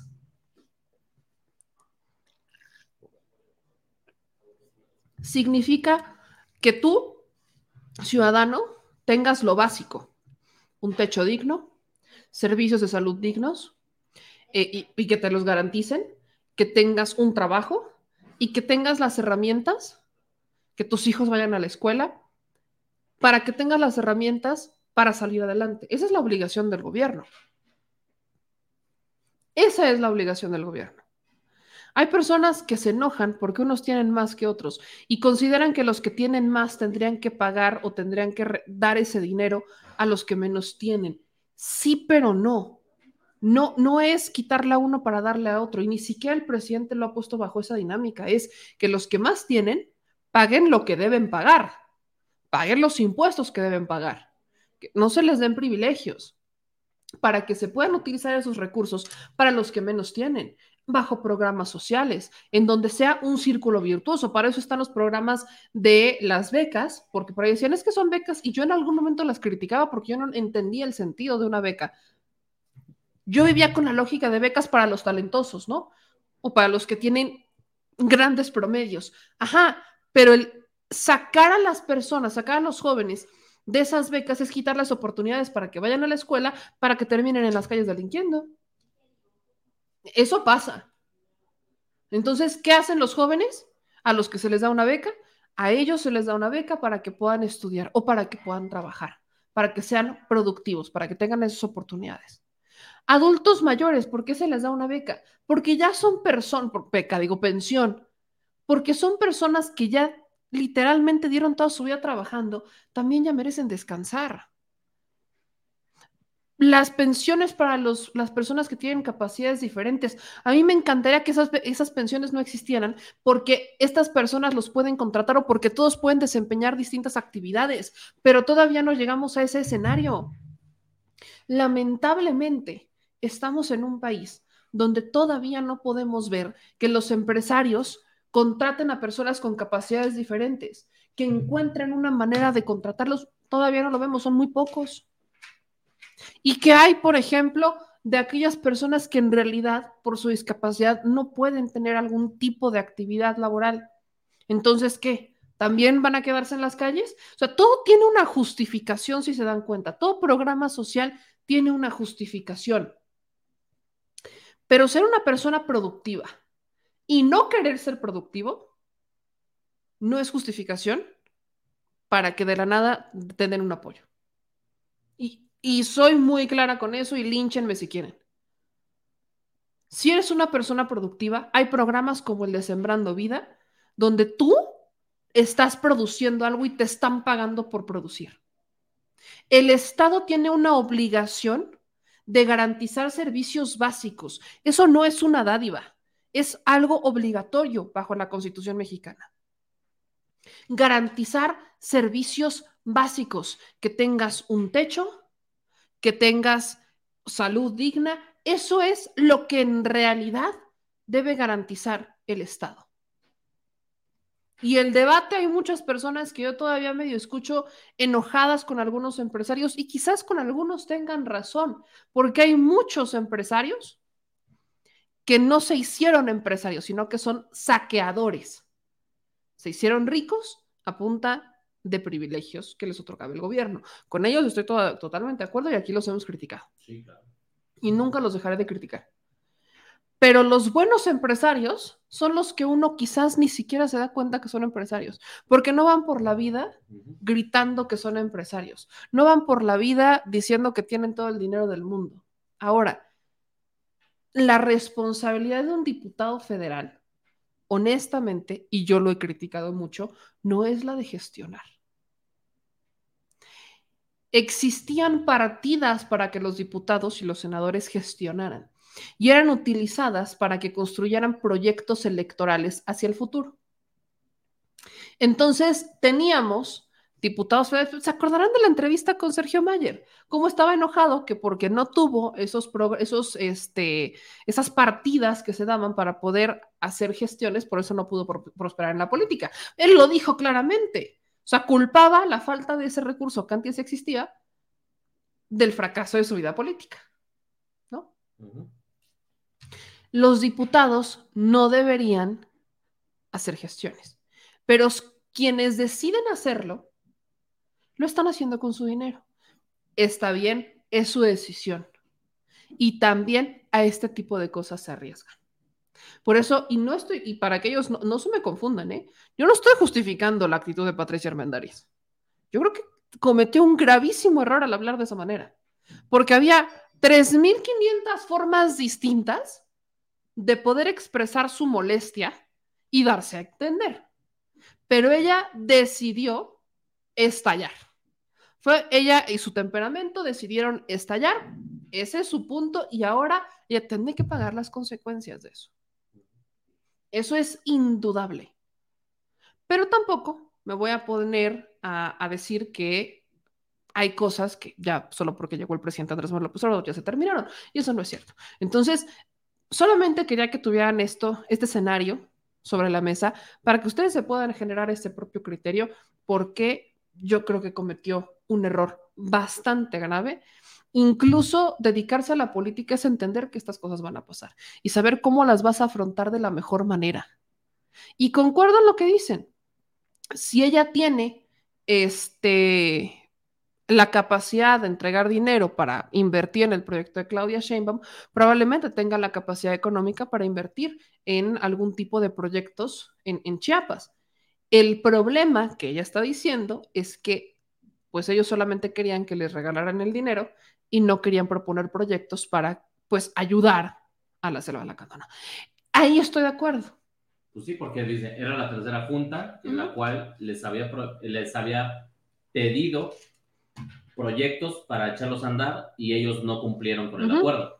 Entonces, tenemos claro que también se, en su momento, sea el gobierno que sea, siempre se acostumbraron también a recibir y parece ser que ese es el error también, de que, de que incluso en cualquier lado, yo tengo ejemplos todavía muy claros, imagínate, aquí en Ciudad de México hay gente que todavía recibe o le pide al gobierno del terremoto del 85, hace treinta y tantos años, y todavía siguen recibiendo este, pipas de agua gratis a los edificios que fueron construidos por eso, y no hacen por, por eh, tener ellos un sistema de cuotas para, para poder eh, solventar esos tipos de gastos, porque al final de cuentas, la delegación me lo da, el gobierno me lo da. Entonces, estamos acostumbrados mucho a que el gobierno te da, te da, te da, te da, te acostumbró y cuando te ponen a trabajar vienen este tipo de problemas.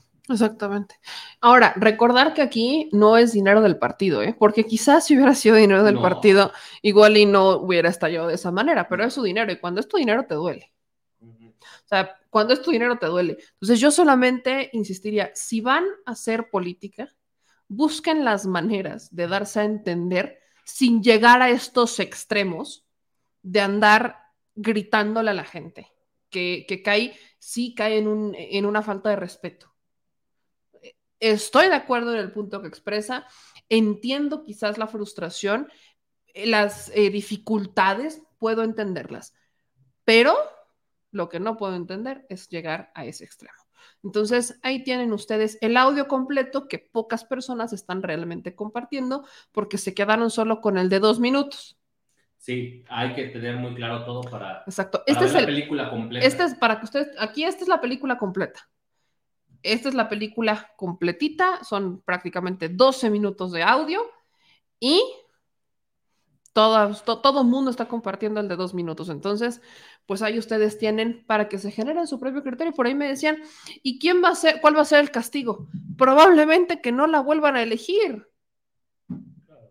Porque aparte su dinero, o sea, probablemente es que no la van a elegir para una carrera. En este momento es diputada plurinominal, pues probablemente que no va a tener otro cargo de elección popular. Vaya, no lo sé. No, y del otro lado creo que está, ella está financiando este, con sus recursos la casa de apoyo a los lacandones en Cristóbal de las Casas. Entonces, probablemente ahí vaya a lo mejor quitar la casa. O sea, sí va a haber afectaciones hacia ellos, pero también ellos tienen que entender que no todo el tiempo van a estar este, llegando esos recursos nada más porque sí.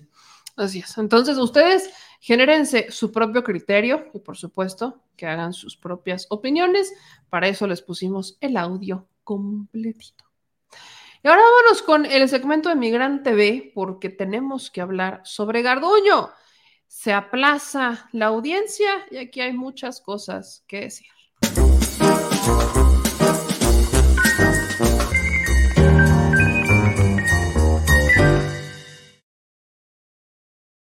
Y pues mi gente, el día llegó para la audiencia de Francisco Garduño, el director del Instituto Nacional de Migración, por la tragedia de migrantes en Ciudad Juárez.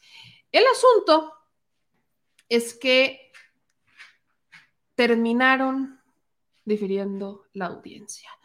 El juez del centro de control pasó hasta el próximo 25 de abril a las 9 y cuarto de la mañana esta primera audiencia. La defensa afirmó que aún no conoce la carpeta de investigación y por eso es que el juez tomó la decisión de aplazar la primera audiencia de Francisco Garduño. Quiero que ustedes vean y escuchen lo que dijo Garduño. Estaba justamente este, eh, entrando, estaba, en las, estaba previo a la audiencia y esto fue lo que dijo. ciudadano y como servidor público, con toda la decisión y voluntad para aportar a la autoridad, el Ministerio Público Federal o el juez que conoce la causa, todos, todos, absolutamente todos, los elementos que permitan llegar a la verdad en pro de las víctimas. También, desde que llegué a Ciudad Juárez, el día 28, de un, horas después del acontecimiento lamentable y doloroso,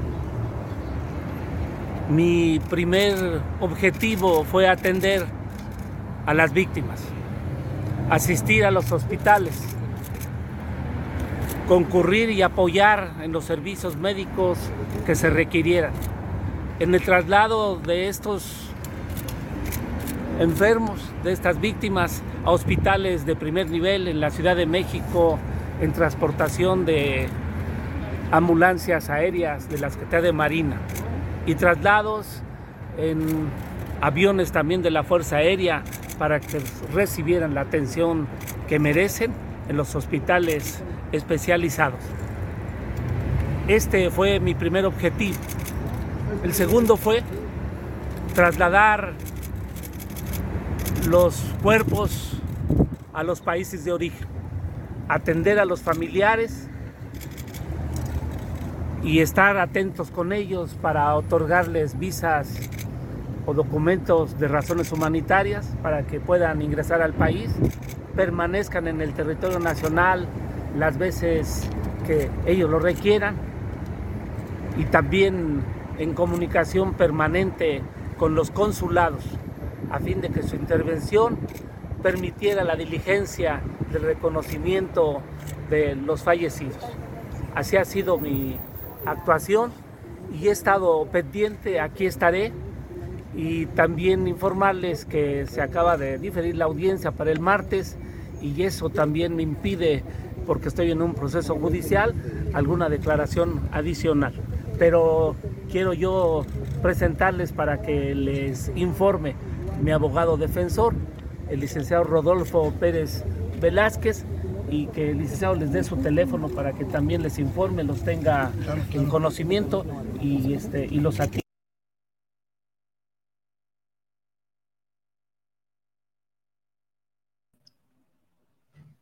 Ahí está lo que dijo Francisco Garduño, todavía titular del Instituto Nacional de Migración.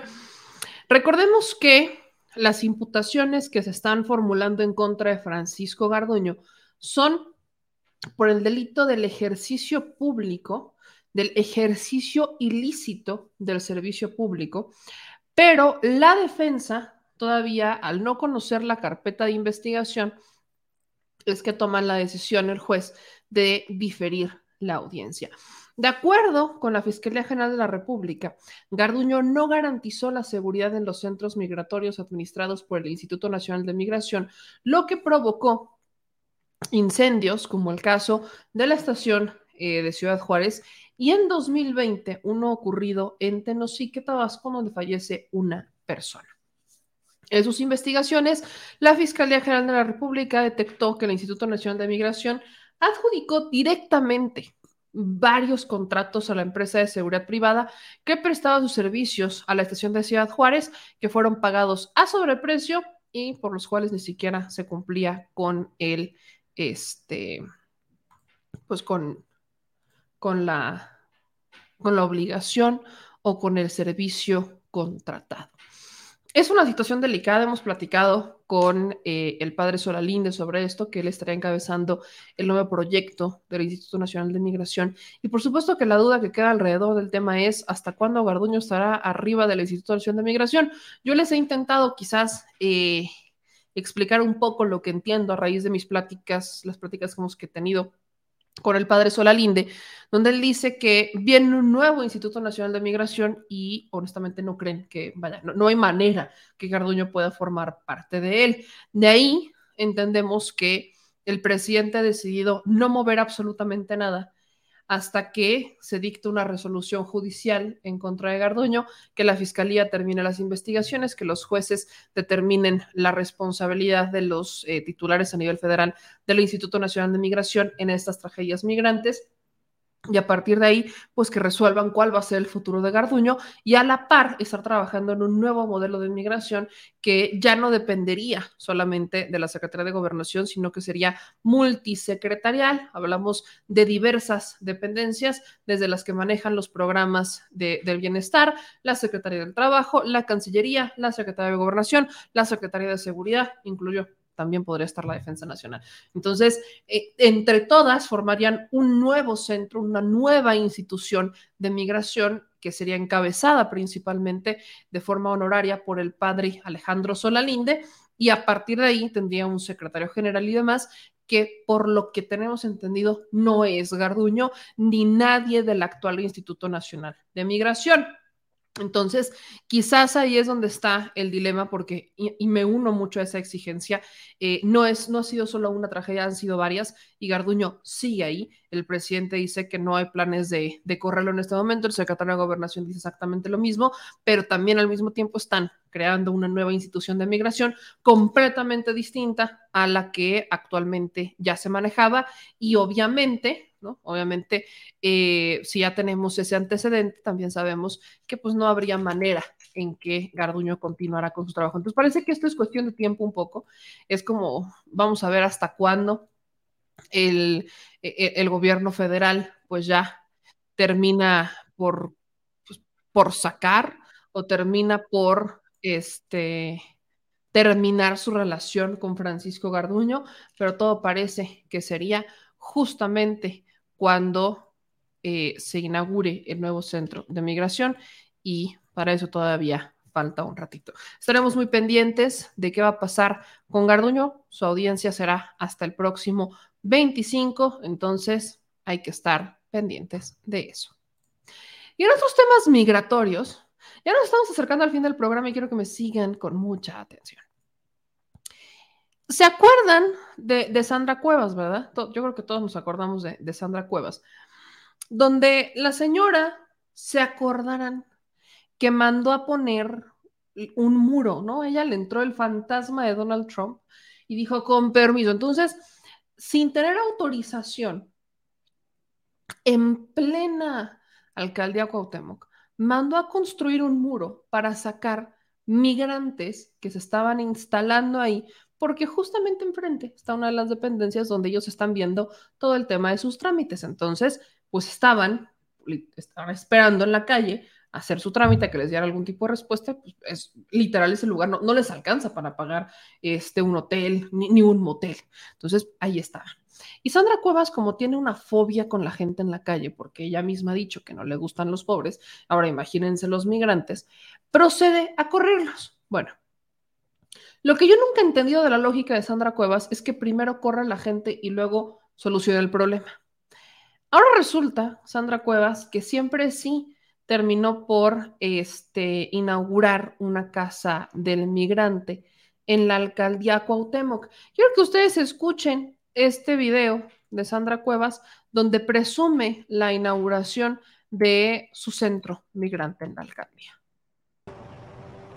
Buenas tardes familia de la alcaldía Cuauhtémoc y del resto de la Ciudad de México. Los saluda Sandra Cuevas, alcaldesa de Cuauhtémoc. Quiero mostrarles finalmente cómo quedó la casa del migrante Cuauhtémoc, la primer casa migrante de toda la Ciudad de México para recibir a nuestros hermanos migrantes. Toda esta parte es el área verde en donde van a poder disfrutar, descansar, reposar, van a poder tomar sus alimentos, ya no en el piso como lo han venido haciendo en, en esta demarcación. Les colocamos algunas mesitas, también colocamos algunos juegos de mesa porque queremos que su estadía aquí en nuestra demarcación sea lo menos complicada, lo menos tediosa posible. Vamos a estar al pendiente de todas y de todos ustedes. Esta casa es para recibir a nuestros hermanos migrantes. Va a contar con consultorio médico que afortunadamente ya está totalmente habilitado. Un consultorio médico para poderlos atender. También habrá consultorio psicológico. Y miren, una parte que me encanta es aquí. Bienvenidos a todos. Bienvenidos, Casa del Migrante Cuauhtémoc. Estos son los dormitorios. Vengan. Vean nada más. Ya saben que a mí me gusta todo uniforme, entonces las cobijitas son azules, pero además son cobijas suaves. Eh, un área de bebés para los niños. De este lado los lockers. Finalmente quedaron unos baños muy bonitos eh, para las Este es el, lado de mujeres. Este es el, el, lugar a donde van a poder tomar una, un baño. Vénganse. Por allá hay una bodeguita. Pero les quiero enseñar uno de mis lugares favoritos de la casa del migrante. De este lado es la oficina, la oficina administrativa. Pero mi lugar favorito, sin lugar a dudas, es la cocina. La cocina me gustó mucho. El comedor, miren, empieza aquí. Empieza aquí la cocina. En esta cocinita van a poder pasar, van a poder guardar sus alimentos, van a tomar eh, fruta, agua, lo que ya les pusimos. Vengan. Y también es otro espacio para poder tomar sus alimentos. Aquí les, pusimos ya algunas canastas con frutos. Y esto es la cocina. Van a poder utilizar los trastes, las charolas. Eh, todo lo que tenemos aquí es para uso de nuestros hermanos migrantes. Del otro lado se encuentran los sanitarios de hombres, sanitarios, cuidado, no se me vaya a caer. Los sanitarios de hombres y de mujeres están de este lado y allá arriba es servicio social y bueno, eso es lo que estamos entregando. Estaremos cumpliendo con nuestra gente porque lo que queremos es proteger, garantizar los derechos humanos de los migrantes, queremos también garantizar los derechos de los vecinos y vecinas de la alcaldía Cuauhtémoc. Tenemos la obligación como gobierno de garantizar que todos vivan bien, que vivan en paz, que sean felices.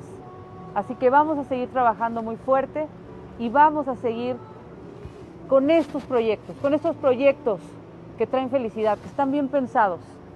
Este lugar, la primera casa del migrante Cuauhtémoc, se encuentra a tan solo cuatro calles de la comarca, en donde hacen los trámites las personas que están de paso, los migrantes. Se ubica en la colonia Juárez, calle Roma. A sus órdenes. Gracias. Bienvenidos. Pues ahí lo tienen. Esta casa ya recibió a sus primeros migrantes. Tiene una capacidad para recibir a 200 personas.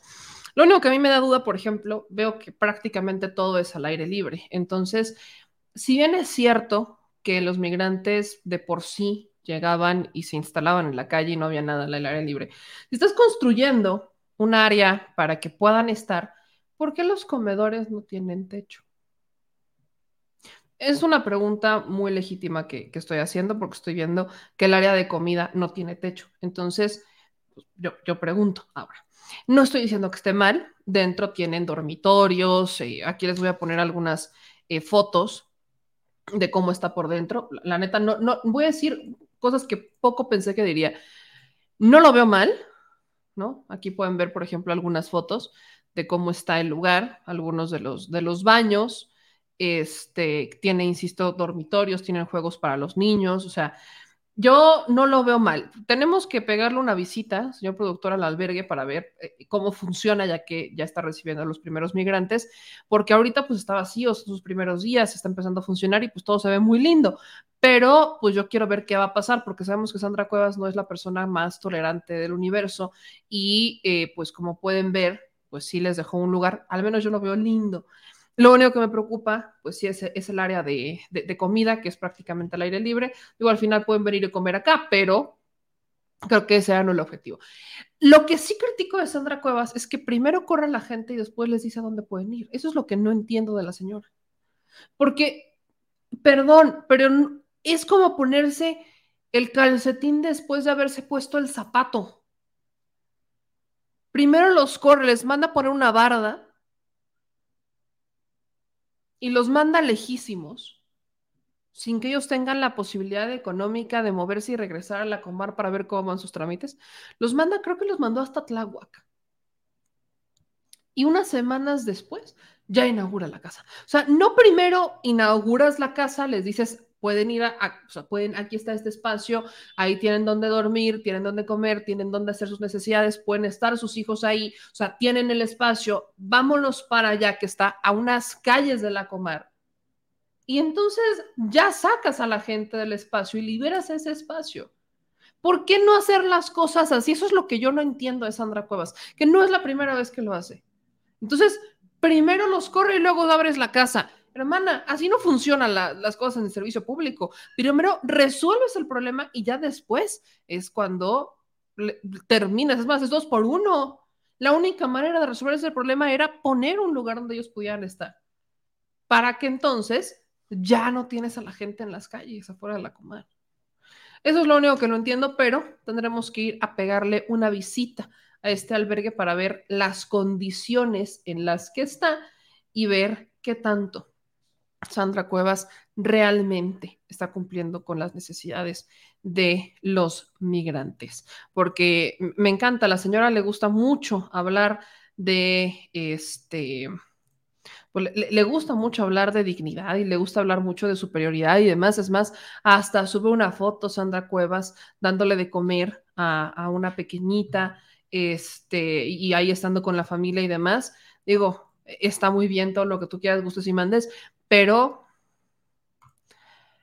yo todavía tengo mis dudas y creo que son dudas bastante justificadas. No sé si ustedes las tengan, pero yo sí.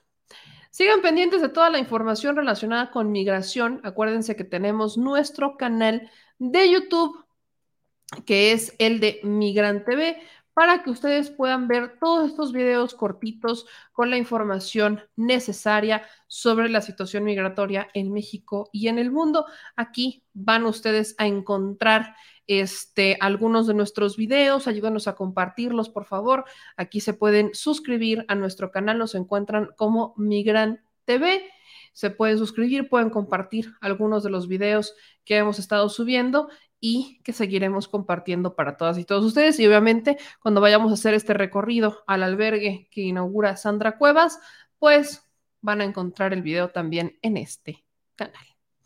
Y regresemos a su programación habitual.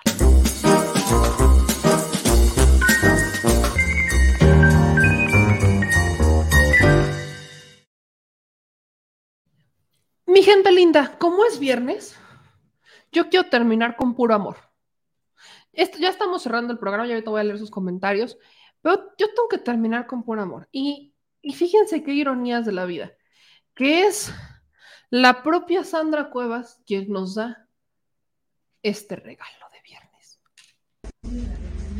Mm, me parece que alguien me quiere conquistar. Vean nada más lo que me llegó el día de hoy a mi oficina. Hace un ratito. Más de mil rosas. Vean qué belleza.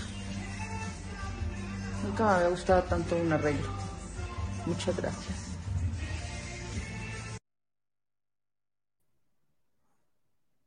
Mm, Mm, me parece que alguien me quiere conquistar. Vean nada más lo que me llegó el día de hoy a mi oficina. Hace un ratito. Más de mil rosas. Vean qué belleza. Nunca me había gustado tanto un arreglo.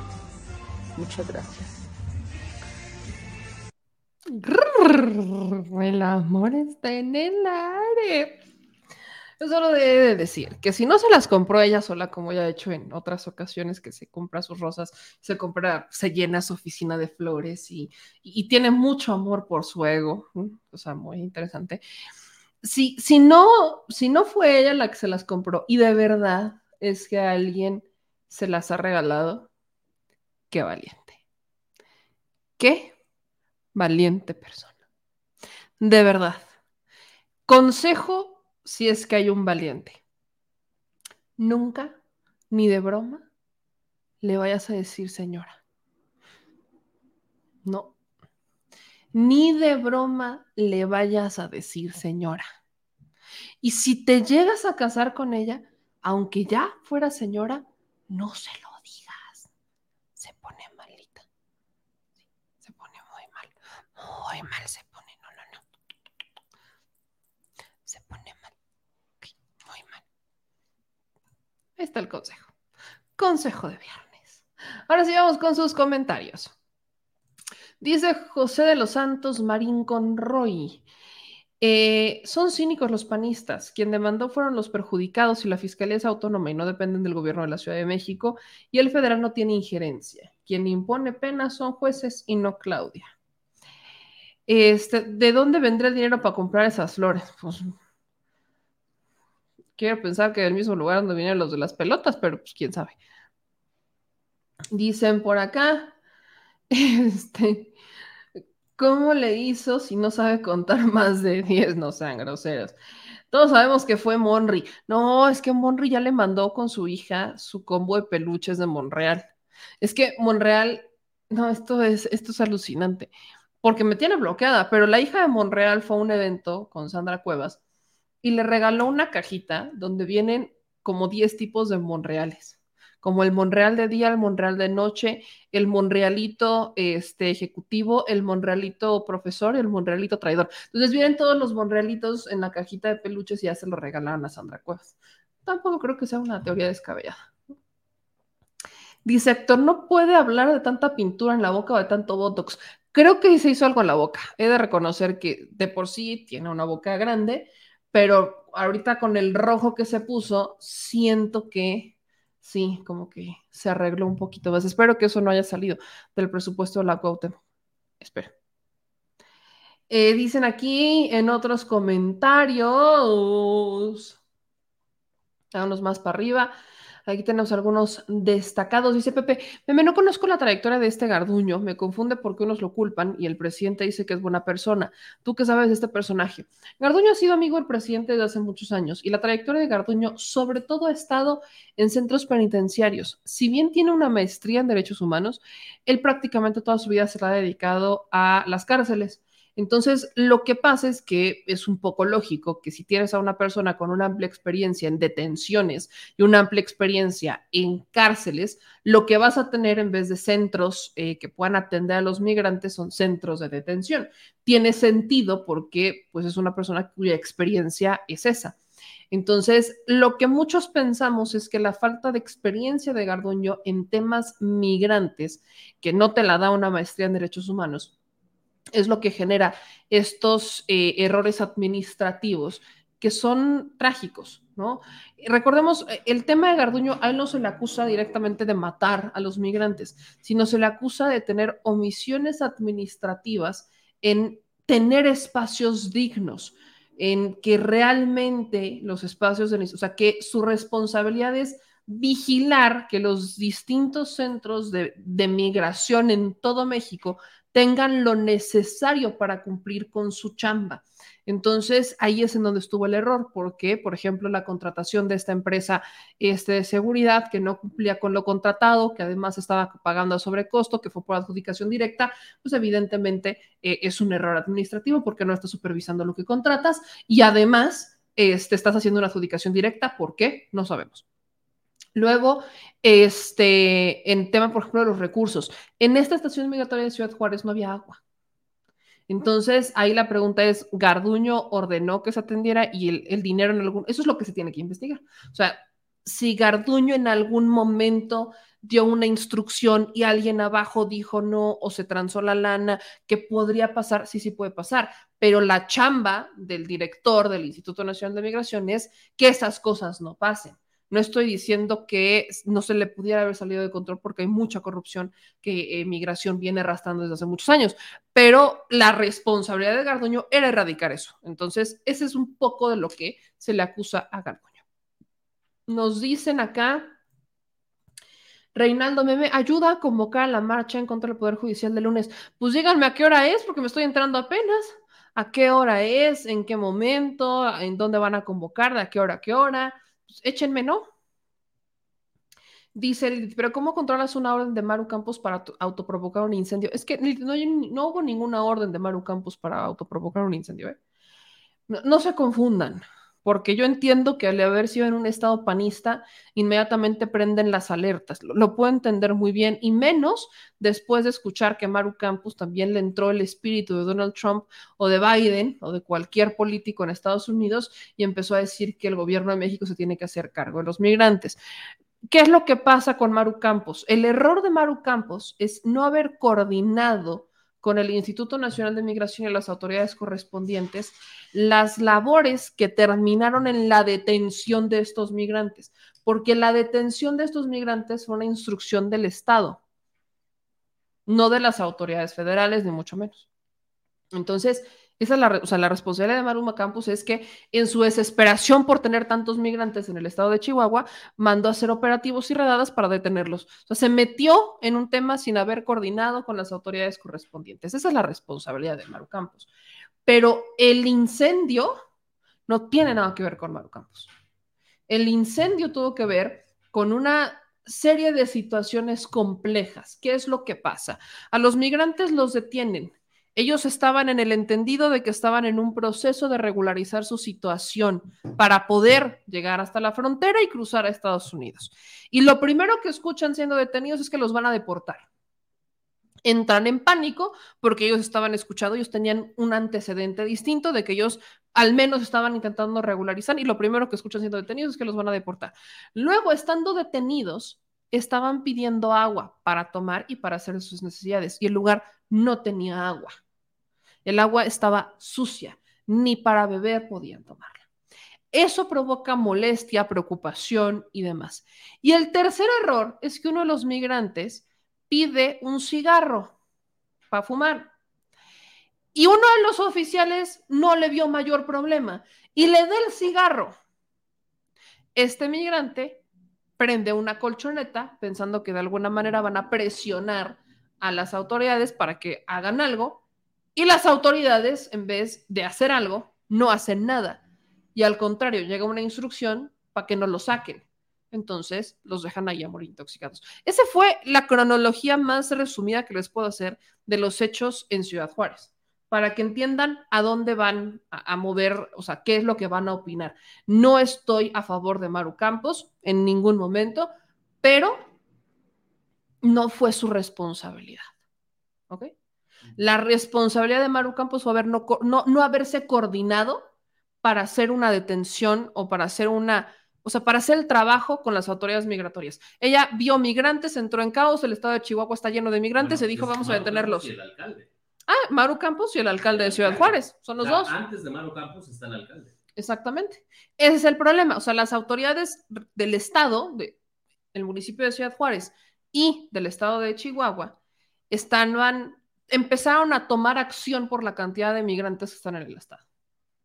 Lejos de coordinarse con las autoridades federales para resolver el problema, tomaron la acción. Y de ahí vino, o sea, empezó con una detención y terminó con la tragedia en, en, en este centro temporal. Cruz Pérez Cuellas. Exactamente, Cruz, Pérez Cuellar, que es de Morena. De Ciudad Juárez.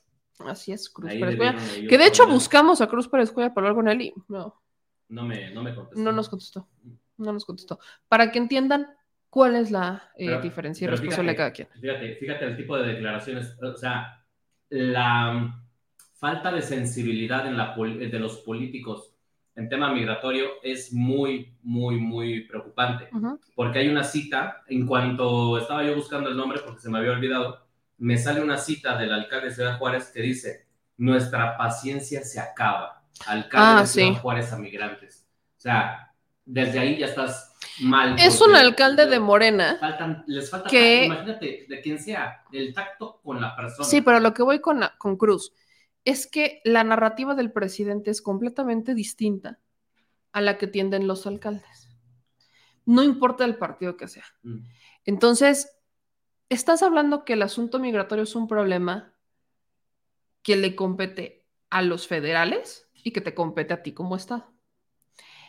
Si tienes, si estás viendo que están llegando muchísimos migrantes, demasiados, tienes que coordinarte con el Estado para ver qué vas a hacer y solucionar el problema.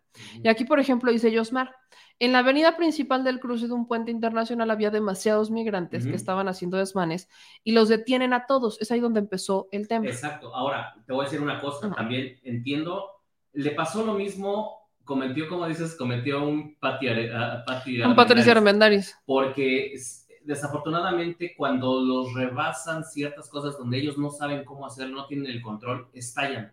Y justamente por una toma del puente internacional de Juárez El Paso, Ujú. en esos días, se había complicado la, la eh, movilidad dentro de Ciudad Juárez. Entonces, aparte habían los migrantes, algunos habían este- hecho algunos desmanes y de ahí decidieron hacer este tipo de redada para reorganizar la ciudad y llevarlos al centro migratorio. Y de ahí empezó el, el- el- O sea, yo no estoy diciendo que no estuviera bien en que los detuvieran.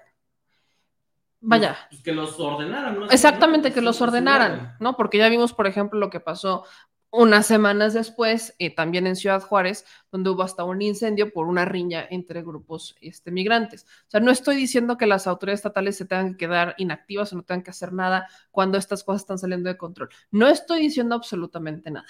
Lo que estoy diciendo es que si vas a tomar una decisión, te coordinas con las autoridades migratorias. Te tienes que coordinar con ellas. No les puedes decir, los van a deportar cuando tú no sabes cómo está su situación migratoria. No te puedes aventar a decirles, los van a deportar. Recordemos que es gente que prácticamente dejó todo por irse. Entonces, regresar es la última opción. Y también vienen sentidos, vienen Exactamente. gastados, vienen humillados, vienen Entonces, viene con la una... sensibilidad a todo lo que da. Exacto. Entonces, no es que los van a deportar. No es un comentario que te puedas aventar a la ligera con los migrantes. Hasta ahí, creo que hubo una responsabilidad por parte del municipio y del Estado. La otra parte recae en las autoridades migratorias de esta estación en Ciudad Juárez. Punto. Porque si hubo un incendio, tenían que haber intentado eh, apagar el incendio. Que fueron por extintores, no funcionaban, no pudieron con los extintores, entonces se sale de control el incendio. Y cuando estás viendo que se sale de control el incendio, lejos, lejos de decir, bueno, tenemos que sacarlos, porque aparte si sacan a las mujeres, recibes la instrucción del contraalmirante del responsable de migración en, en, en Chihuahua, que te dice, ahí déjalos, para que aprendan, para que aprendan, para que se mueran. Eso, ahí es donde está la división de estas, este, de estas responsabilidades para que cada uno de ustedes la tenga todavía más clara, ¿no?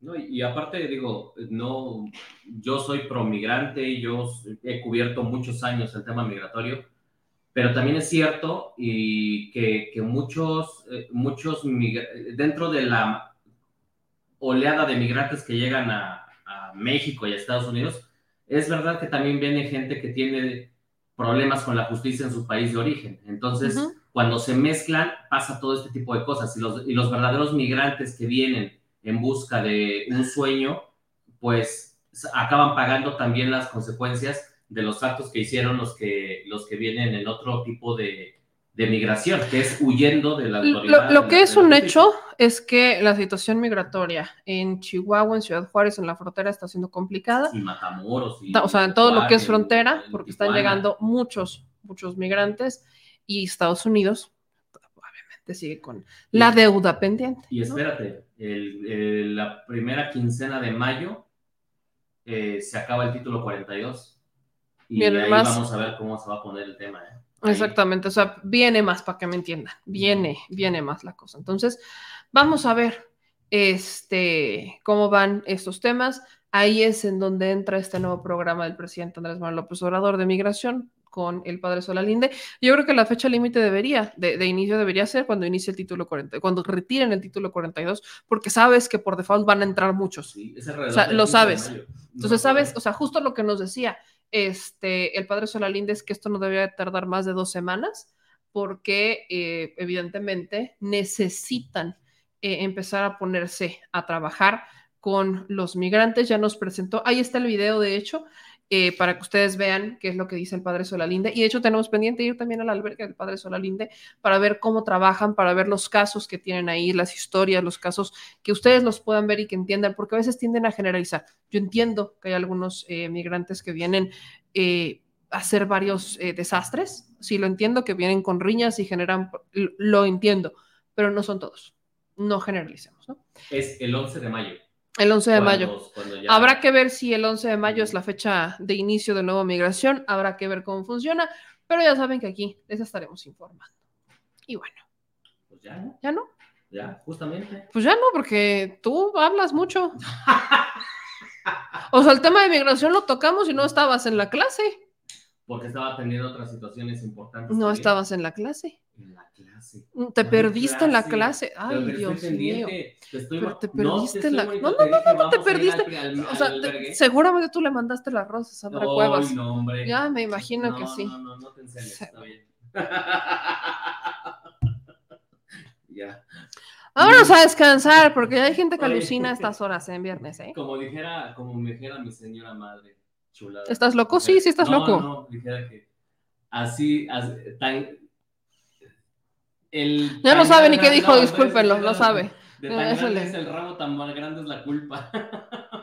Ah, eso sí. Entre más grande Entre el más ramo. grande el ramo, más grande la culpa. Sí, yo el ramo y yo no, es ramo. ¿De quién será la culpa? Yo, ¿Quién entre más grande el rabo, yo no, ramo, ramo. Pero aquí ya saben, confundimos rabos con ramos, no, ¿Me no pasa nada. Eh, Te lo traduje, porque eso de entre Gracias. más grande el rabo, híjole, Ramo. es que primero dijiste ramo, No, rabo. dijiste rabo, Ahí, ahí vas otra vez. Ahí dijiste rabo, dijiste rabo, Regrésenle. dijiste yo te corregí, dije ramo, Ramo. dijiste rabo, porque para rabos el mío, o sea, me van a disculpar, eso es lo que puedo presumir. Para rabos el mío. Vámonos. ¿Qué? Y sí, vámonos ya. Vámonos a descansar, que es a viernes. descansar, que es Les mando un beso a todas y todos. Por favor, cuídense mucho. Nos vemos de nueva cuenta el lunes. Y no se les olvide seguir todos nuestros videos en las redes sociales que estamos compartiendo para todos y todos ustedes en las benditas y maravillosas redes sociales. Gracias a todos los que nos apoyan, que nos mandan superchats a través de esta plataforma de YouTube o de Facebook, que nos apoyan con sus eh, superchats en PayPal o que nos ayudan con sus depósitos en nuestras cuentas de Banamex. Les recuerdo que la cuenta clave de Banamex es el 0021 8070 18 48 97 33 25 y nuestro número de tarjeta es el 5204 1658 6774 9198. Yo soy Bebe Yamel, nos vemos de nuevo cuenta el lunes para decir las netas al chile. Que pasen un excelente fin de semana, cuídense, descansen. Ah, bu- tengo que entonar bien que luego, ¿qué, qué tal que el Universal quiere sacar un nuevo video mío? Exacto, exacto. Dale el material bien. Tres, dos. Ah, soy Tarzán. Adiós. ¡Vámonos!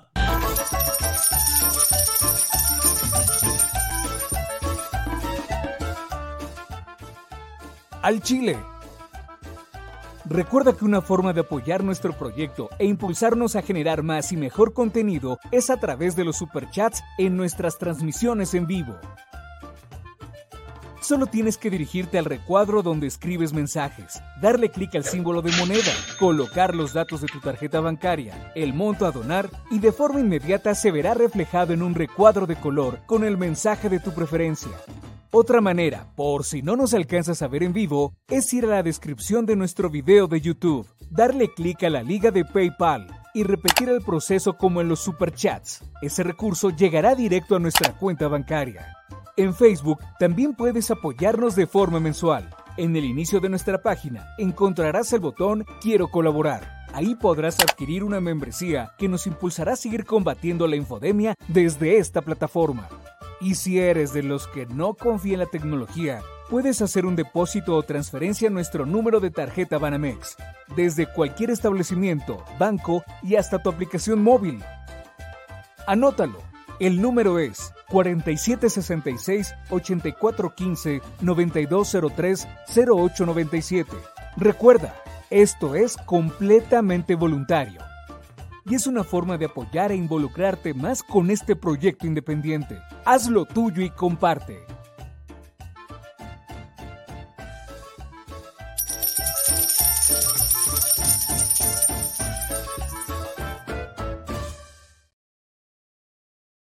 Al Chile, la indiferencia es el peor enemigo de todos y más de los animales. Los últimos datos del INEGI señalan que en México existen cerca de 18 millones de perros y alrededor del 70% viven en las calles, es decir, casi 13 millones han sido abandonados, extraviados o nacieron en las calles. Esto posiciona a México como el primer país de América Latina con mayor índice de perros abandonados y también con mayor indiferencia al tema. El abandono es un fenómeno que afecta a perros y gatos de todo tipo, no entiende de edades o de razas. El 20% de perros y el 11% de gatos abandonados son de pura raza, mientras que el resto son mestizos. Por otro lado, la mayoría de perros y gatos llegan al refugio en la edad adulta, aunque también son recogidos cachorros y animales de edad avanzada.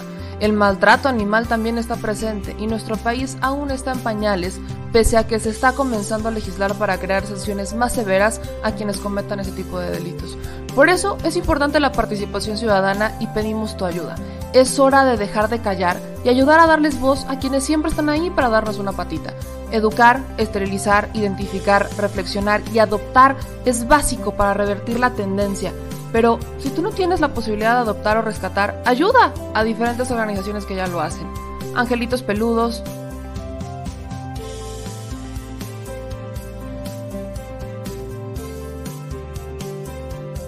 Amor sin raza.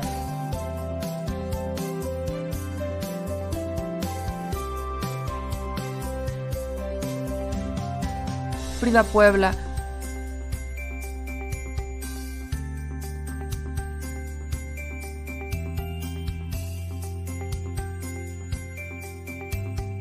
Rivera Rescue.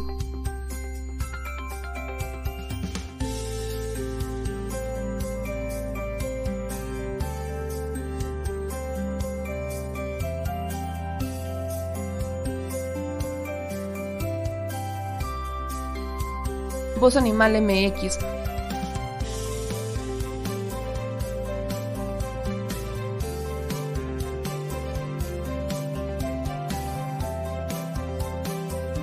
el albergue San Cristóbal,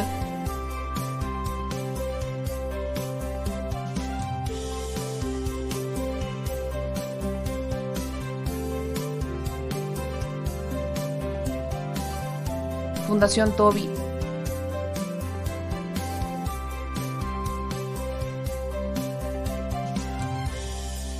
o Patitas Invisibles son algunas de las organizaciones a las que constantemente donamos y apoyamos, pero no es suficiente. Ayúdanos a que sean más voces las que salven vidas. Sus patitas, de verdad, pueden salvar tu vida. Difunde y dona.